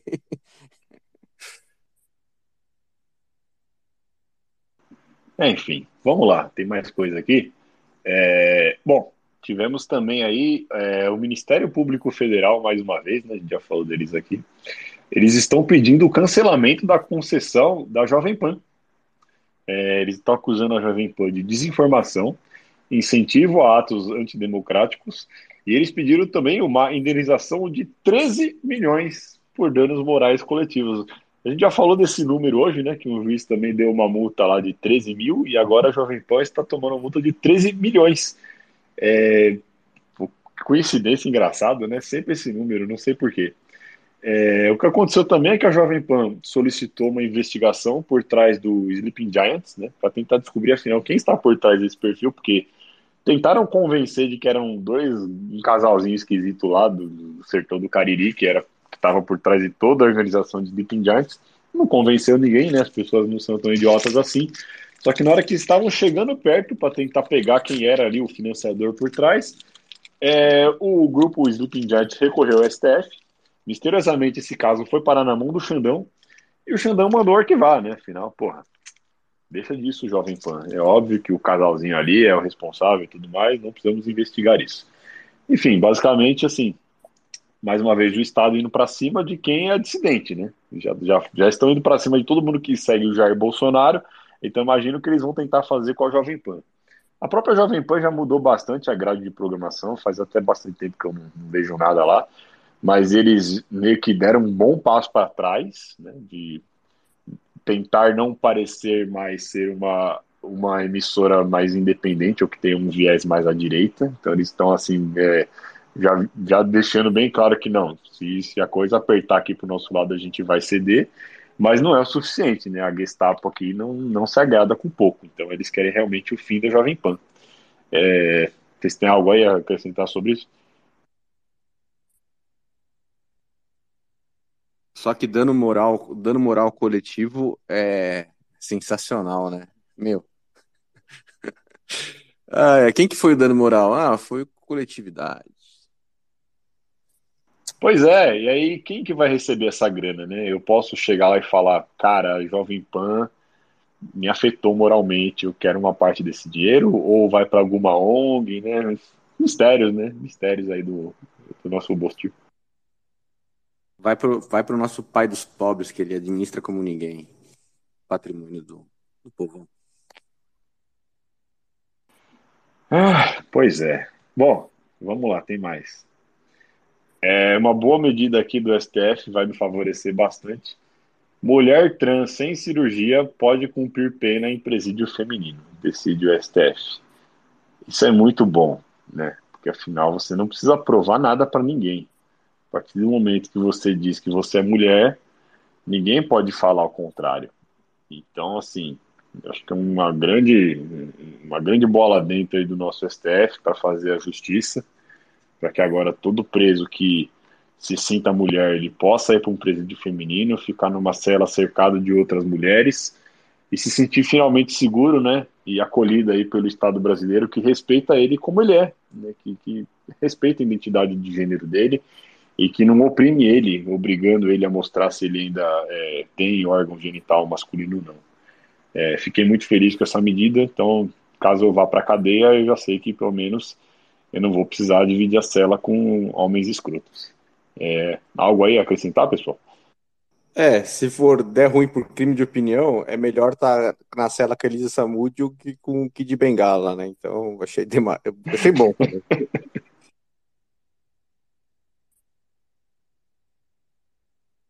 é isso aí, vamos lá, tem mais, tem mais. Bom, a resolução do Ministério da Saúde, né? Agora a saúde está em primeiro lugar, porque o amor venceu. Então, agora, no plano nacional, eles colocaram ali algumas coisas interessantes. Uma delas é garantia de acesso para a transição de gênero a partir dos 14 anos, nada mais justo. É, ampliação das políticas sociais em geral, algo bem genérico, né? E aí colocaram também, ó, que afinal é saúde, né? Legalização do aborto e legalização da maconha. Então aí fica aí mais uma evidência de que o amor venceu e o amor será demonstrado quando você fizer o seu filho ou sua filha é, tomar hormônios a partir dos 14 anos ou suprimir a puberdade através de medicamentos, ou você poder matar seu filho diretamente no ventre materno, né? Bem interessante aí e é, fica aí a evidência de como a saúde pública realmente salva vidas, né? Também algo a acrescentar, pessoal? Pô, pô, a patroa aqui, parece que ela viu, eu pedi a fonte para ela, foi pesquisar. Mas tem uma estatística que das pessoas que se operaram para mudar de gênero, 50% se churrasco, cara. Isso é absurdo, assim, de. Porque é, vai mexer na parte mais importante da vida, cara. Isso tem tanta implicação que é, a pessoa não tanca. E é justamente, pô, 14 anos. O que, que a pessoa tem maturidade para saber qualquer coisa da vida com 14? Nem com 24 tem? Quem dirá 14, sabe? Meu, é, é do mal isso aí, meu. É, inclusive, uma notícia que saiu esses dias é de que aí no Canadá é, o, o, procedimento principal da eutanásia está sendo de pessoas trans, né, que se arrependeram da, da, da, cirurgia. Então o cara vai lá, porra, não, não gostei, percebi que eu me mutilei, e agora o Canadá está com a questão do, da eutanásia bem liberada, né? Então é simplesmente você falar, ó, não gostei e tal, mas como não dá para voltar atrás, eu, eu quero aí que o governo me churrasque. É, tá aí, né? Uma consequência aí bastante óbvia do que ia acontecer. Depois a gente fica bravo porque o nego põe logo de arco-íris e ninguém sabe por quê. O, o arco-íris em si e as cores eu não tive problema nenhum. Agora, botar uma imagem dissimulada ali com, com, com trans, sabe? Uma coisa, tipo, brilhante, assim. Cara, é muito botar a agenda na maldade ali, como, sabe? Putz, não dá pra tancar, não.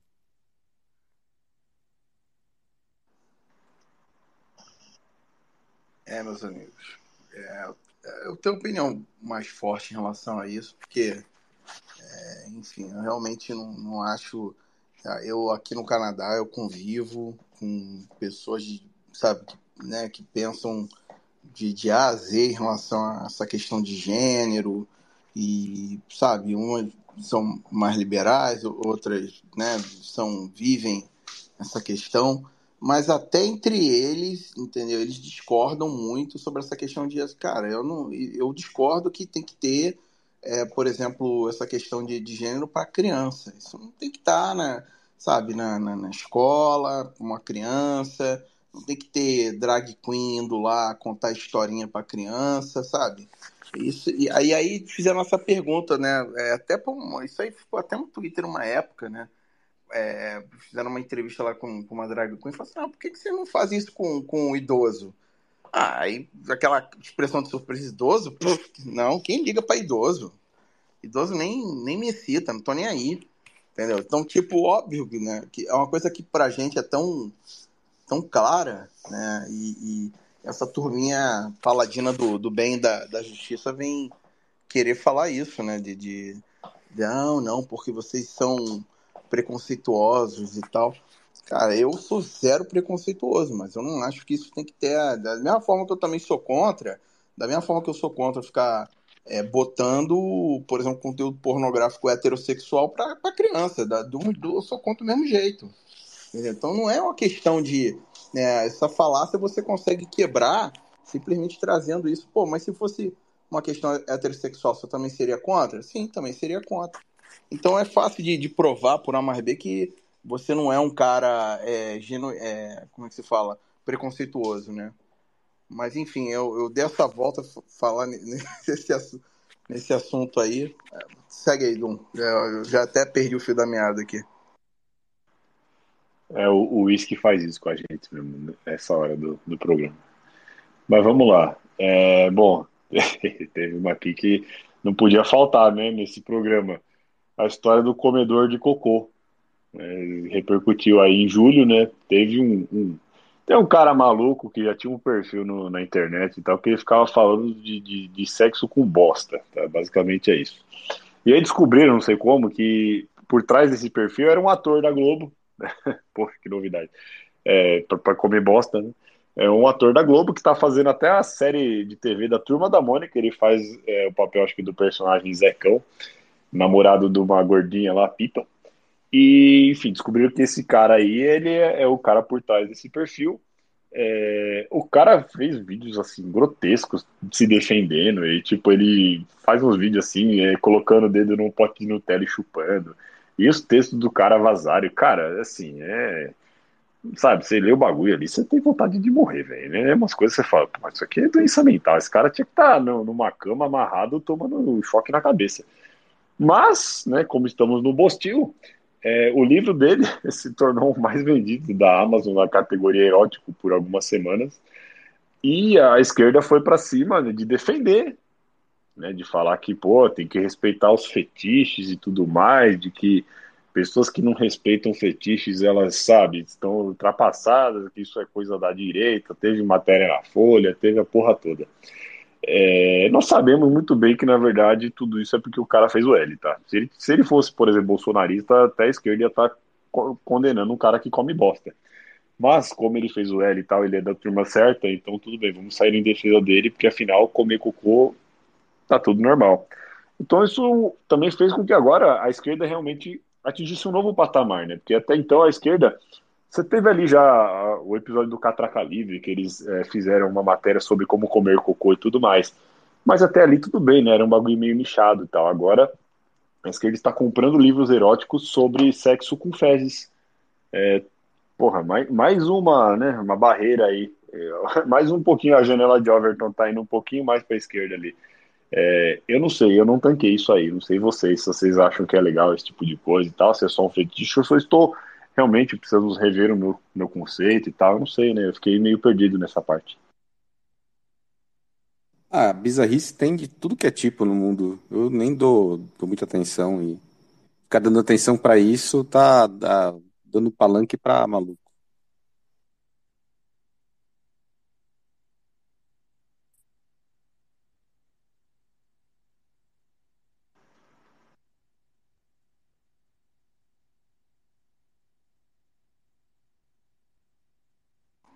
Calma, Bernardo, não se churrasca. Tô aqui, meu amigo.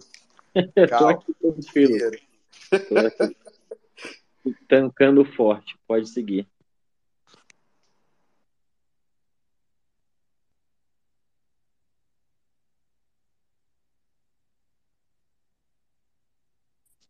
Essa notícia de que o esquerdista come bosta não é nenhuma novidade, né? Então não, não, não, me, não me trigou nem um pouco. Fiquei calmo. Viu? Mas essa notícia pode ser para normalizar já a merda que iremos viver. Cara, pra, de pensar bosta para comer bosta, tá perto ali, né? Então, já tá tudo fazendo parte aí. Agora começa a fazer, começa a fazer sentido que os caras pensam tanta bosta, né? É, vamos lá. Rio de Janeiro aprovou uma lei que proíbe o uso dos termos elevador social e elevador de serviço. Ou seja, né, é, é sempre bom ver que como o Rio de Janeiro já resolveu todos os outros problemas, é, os vereadores lá eles têm tempo para pensar nesse tipo de coisa. Eu não havia pensado em como é ofensivo usar esse tipo de termo, né, social e serviço. E ainda bem que temos aí pessoas muito iluminadas na política que trazem esse assunto à tona e mostram como a gente precisa se desconstruir a cada dia. Eu espero que isso chegue logo em São Paulo. É, vocês gostaram dessa medida aí? Como que vai saber qual elevador que pode fazer mudança, pode passear com o cachorro? É, tem regra não? Você está indo nos detalhes, né, amigo? Não existe mais isso agora, entendeu? Você está querendo ofender a honra do elevador?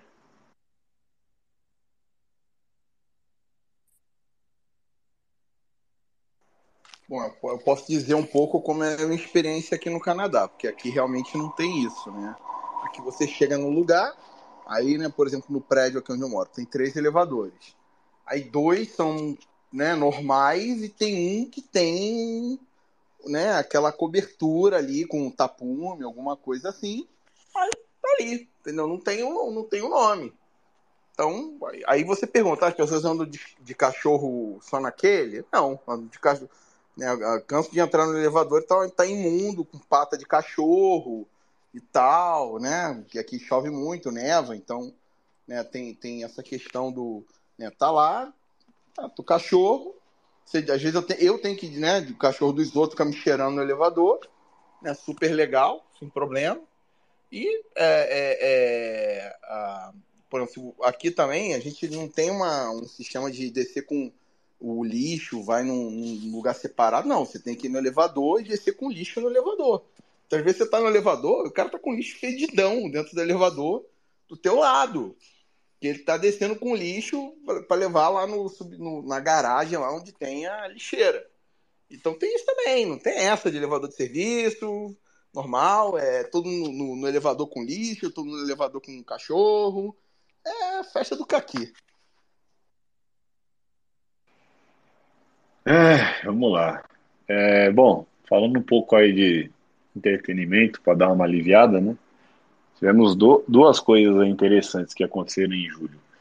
Teve a estreia do filme da Barbie, né? Que pegou muita gente aí é, achando que tava levando a filha para ver um filminho de boneca e no final era um panfleto feminista absurdo.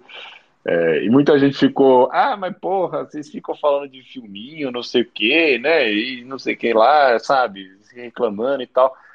Gente, a questão é a seguinte: pode ver o filminho que você quiser no cinema. O problema é quando os caras fazem um filme que disfarçadamente deveria ser infantil e fazem um puta marketing em cima da, da meninada. Você vê as menininhas lá de 10, 11, 12 anos indo em peso no cinema, botando roupinha rosa e tudo mais, porque elas estavam esperando ver um filminho da boneca e no final das contas é um, é um bait aquilo, sabe? Você coloca um monte de merda na cabeça das meninas.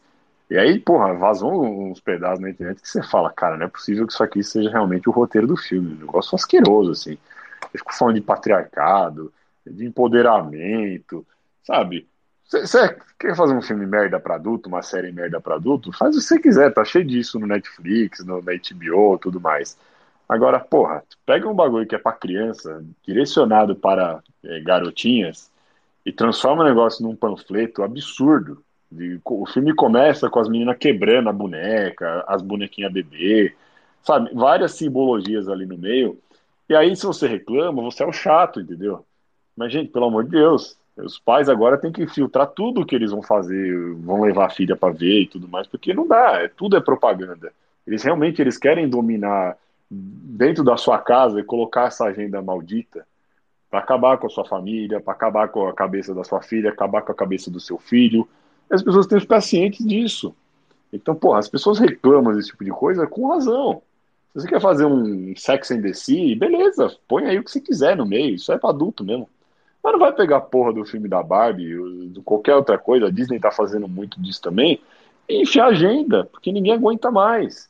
Então você vê depoimento, as meninas indo no cinema lá, tudo feliz, aí vão entrevistar a menininha lá e falam, meu, o filme é muito chato, sabe? Não tem nada a ver com o que eu imaginava. Isso as que realmente têm a cabeça no lugar e perceberam que o filme era ruim e tal, que não, não, não era aquilo que elas esperavam. Mas muita menina também vai falar, ah, que legal, isso aí é o exemplo, né? Olha só, feminismo, que o homem é idiota, que o homem é escroto e tudo mais. Então, sabe, tem, tem gente que fica, porra, vocês ficam reclamando de filminho, mas, gente, a gente tem que reclamar, porque é o que está acontecendo é isso. Eles estão pegando figuras que eram do, da cultura pop e tal, do imaginário infantil, e estão metendo política. E quem, quem não fala nada, o que, que vai acontecer? Você simplesmente vai perder o terreno para isso? É, enfim, esse é meu desabafo aí, porque eu fiquei puto com essa história. Alguém tem algo a acrescentar?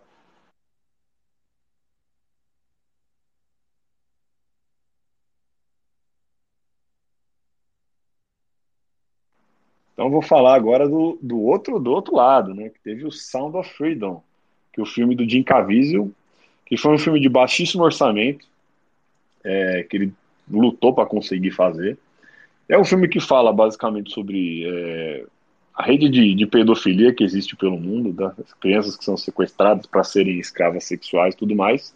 É, poucos brasileiros viram o filme porque ainda não, não chegou aqui e, e, as versões que tem na internet ainda não são de boa qualidade.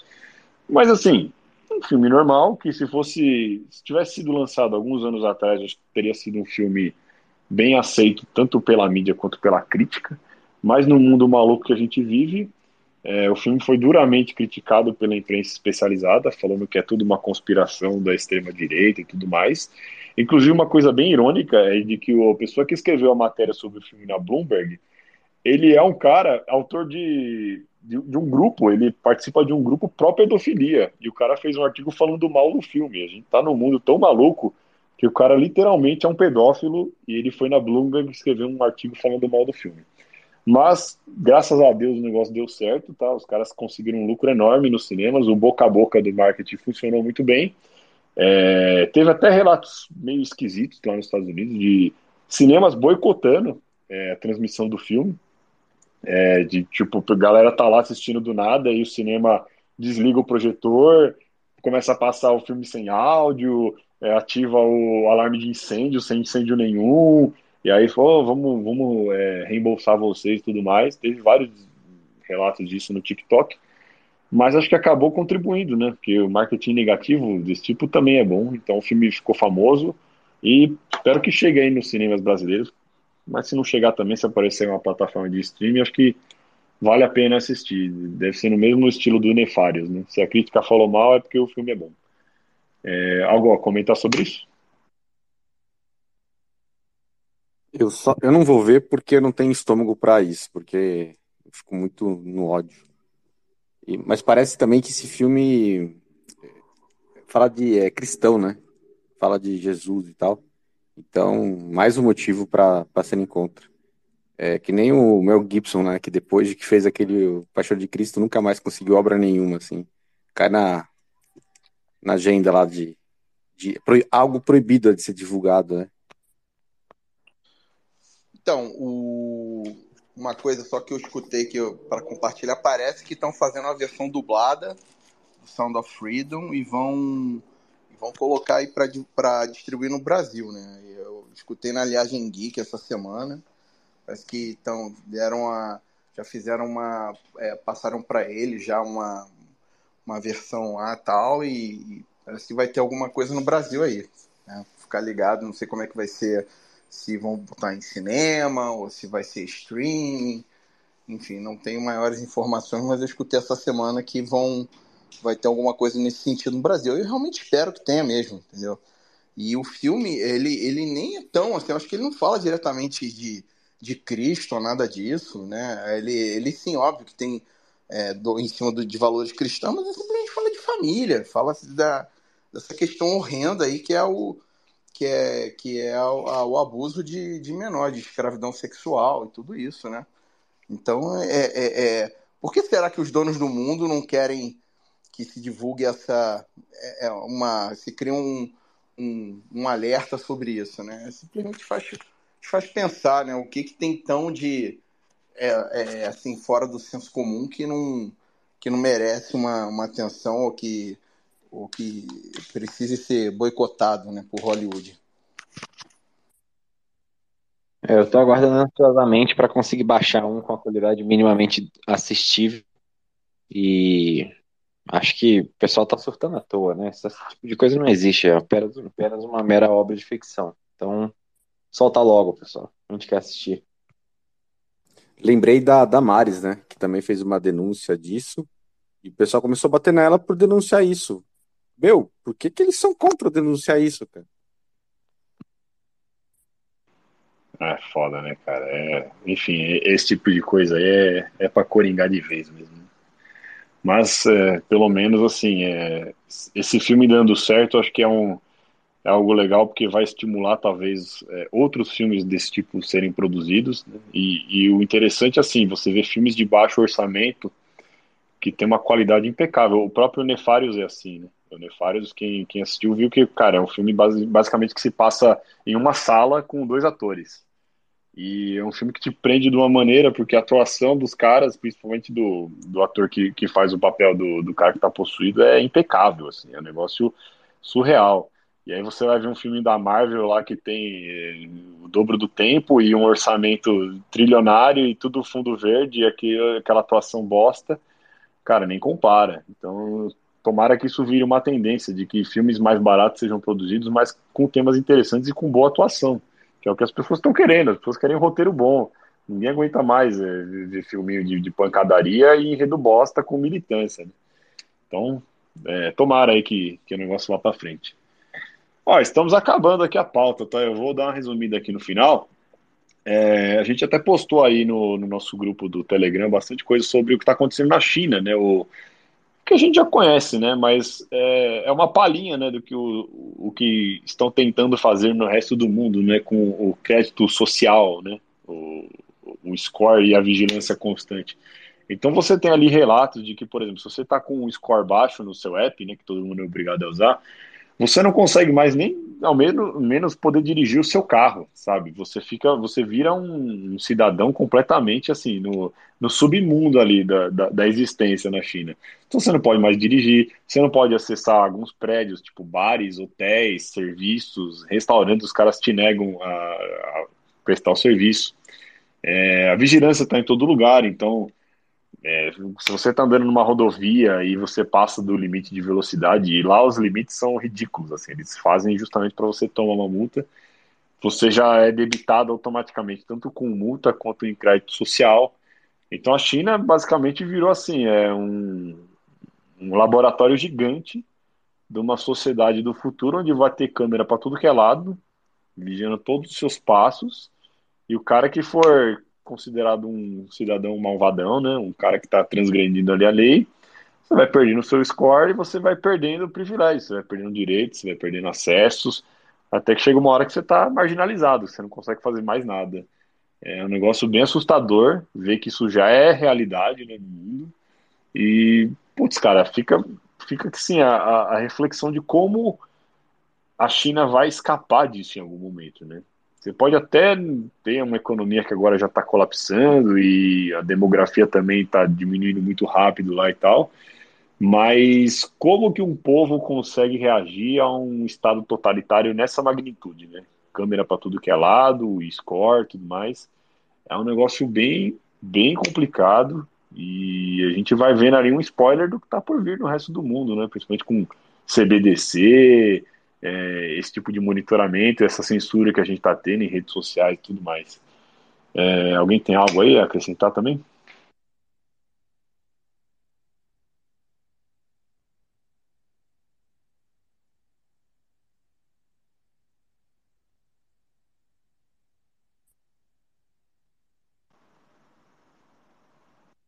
Então, bora. Todo mundo já está cansado, né? Ninguém mais quer falar nada aqui. Mas já está acabando, pessoal. Está acabando. É, as últimas aqui, uma delas é sobre justamente o que a gente já mencionou, né? Da união do Zema com os estados sul-sudeste para fazer uma, uma espécie de força política. E o, o, mais interessante disso, né, é que o Estadão noticiou isso aí como se fosse assim, o Zema querendo ir contra o Nordeste, quando na verdade o que eles fizeram é o quê? Vamos se aliar aqui.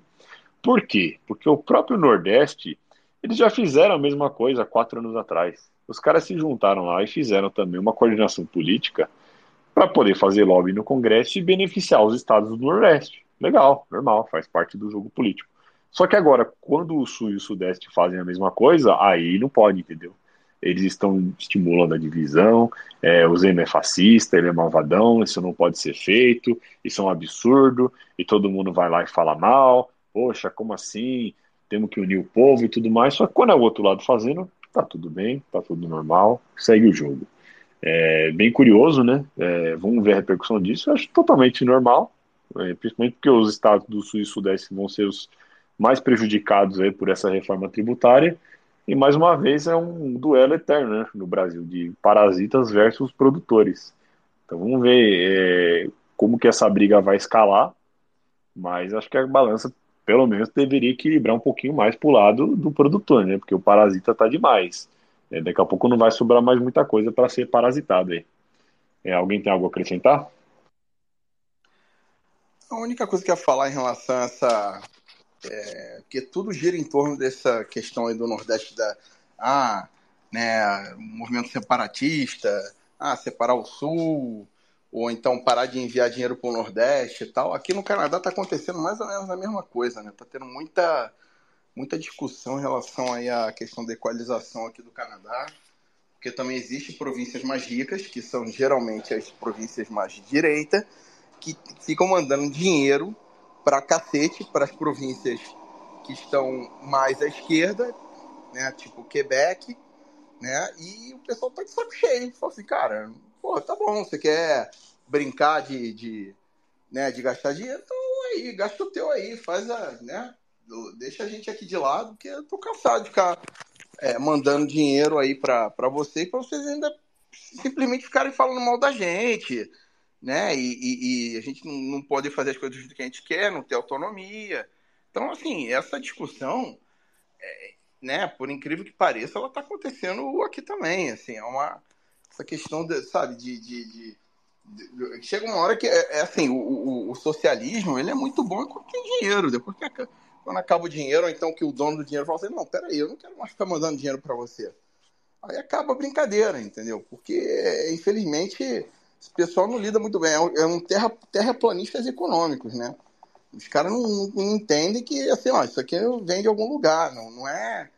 Sabe, você ficar pegando, gastando em 50 ações sociais que não resolvem nada, né? E, e você não está resolvendo o teu problema de, de, produção, você não está alinhando aí o, o que você está ganhando com o que você está gastando. Então, enfim, é, é, eu só queria é, trazer essa, essa observação que eu achei bem curiosa também aqui do que está acontecendo aqui no Canadá.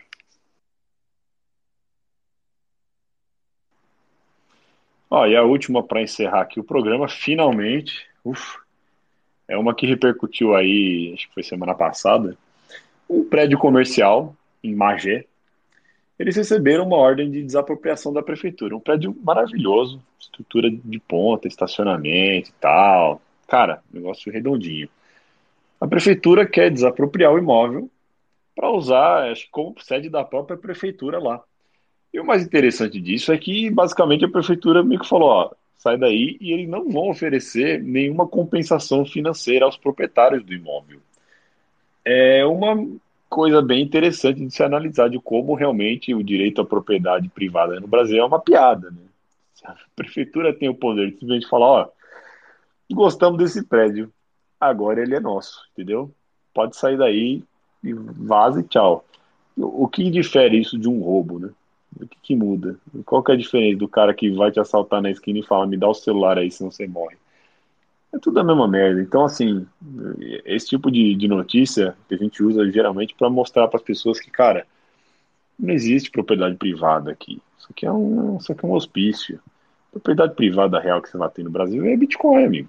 A única coisa que você vai ter ali, se você gerou a sua CID, se você criou a sua chave privada, se você fez sua autocustódia, aquilo é tua propriedade. Todo o resto, você está sempre a uma canetada de um juiz, de um prefeito, de algum vagabundo psicopata, uma pessoa medíocre qualquer, mas que se encostou no cargo público, e tomar aquilo que é teu, aquilo que você produziu.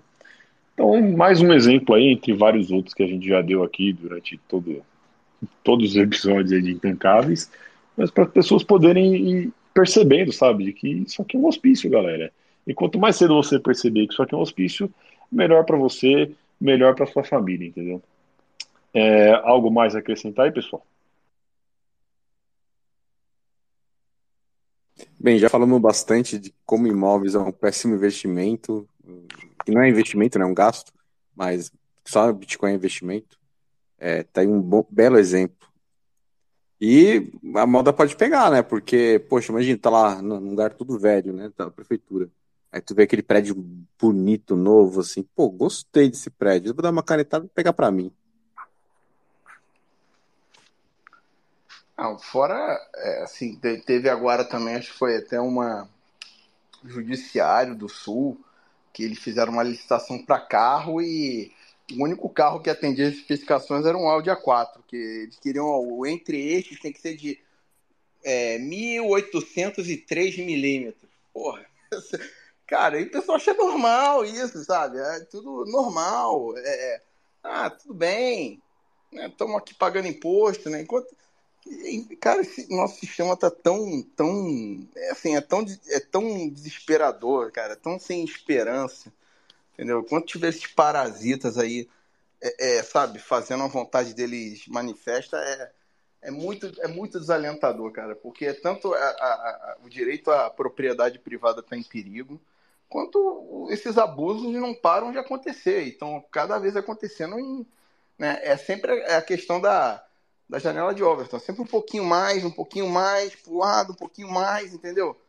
E aí, quando você olha, você assim, cara, como é que a gente chegou até aqui? Como é que as coisas desengolaram tanto, né? Sempre Né? E essa teoria ela é, ela é até bem explicada, né? O, é, tem um, toda uma questão, é, um estudo sobre isso, que é sempre você, você chega até o, um quilômetro à frente, você vai assim puxando um metro, aí você vai lá, puxa mais um metro, você fala, ah, pô, tá bom, né? Só mais um metro, né? Aí você cede. Aí daqui a pouco o cara vai lá, mais um metro. Aí quando você vê, você já está um quilômetro longe de onde você estava. Né? Então é, é, é, desesperador, meus amigos. Eu acho que, é, sabe, é, o Brasil ele precisa passar por um choque assim de, de, de austeridade assim para ontem, né? Mas a gente sabe que a gente tem. Tem mais aí pelo menos uns 12 anos de painho aí.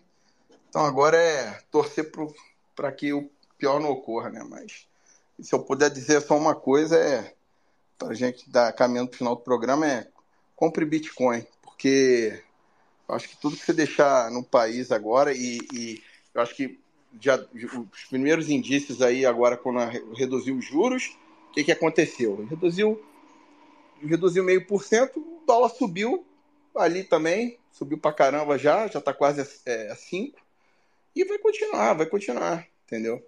Eu acho que a hora de dolarizar já meio que já está passando já, né? Deixar dinheiro na, no, no, no Bochil é, é, pedir para pedir para, enfim, ficar quieto aqui. Vai lá, segue aí, Dum. É. Alô? Travou aqui o meu, mas acho que já voltou, né? Bom, era isso aí, pessoal. Acho que acabou a pauta, finalmente, né? Depois de de muito coringamento aí. É, agradecer aqui ao pessoal que participou pelo Supersets. A gente não conseguiu ler tudo aqui, mas obrigado aí a todo mundo. É, teve o açougueiro, o bitcoinheiro, o Stackbit, que fez um comentário bem legal aqui. Ele falou assim: coisas que chocam a bolha. Live do 38, tomar leite cru, Olavo de Carvalho, e coisas que não chocam a bolha. O cara que se masturba com cocô fazendo filme infantil. Isso é um excelente resumo do que, do que estamos vivendo atualmente, né? A galera progressista se choca com coisinhas idiotas, mas quando as coisas bizarras acontecem, ninguém fala nada e tá tudo bem. É, e agradecer aí também os anônimos que mandaram e tal, sugestões e tudo mais. Todo mundo que está ouvindo aqui a gente, né? É, muito obrigado aí pela audiência.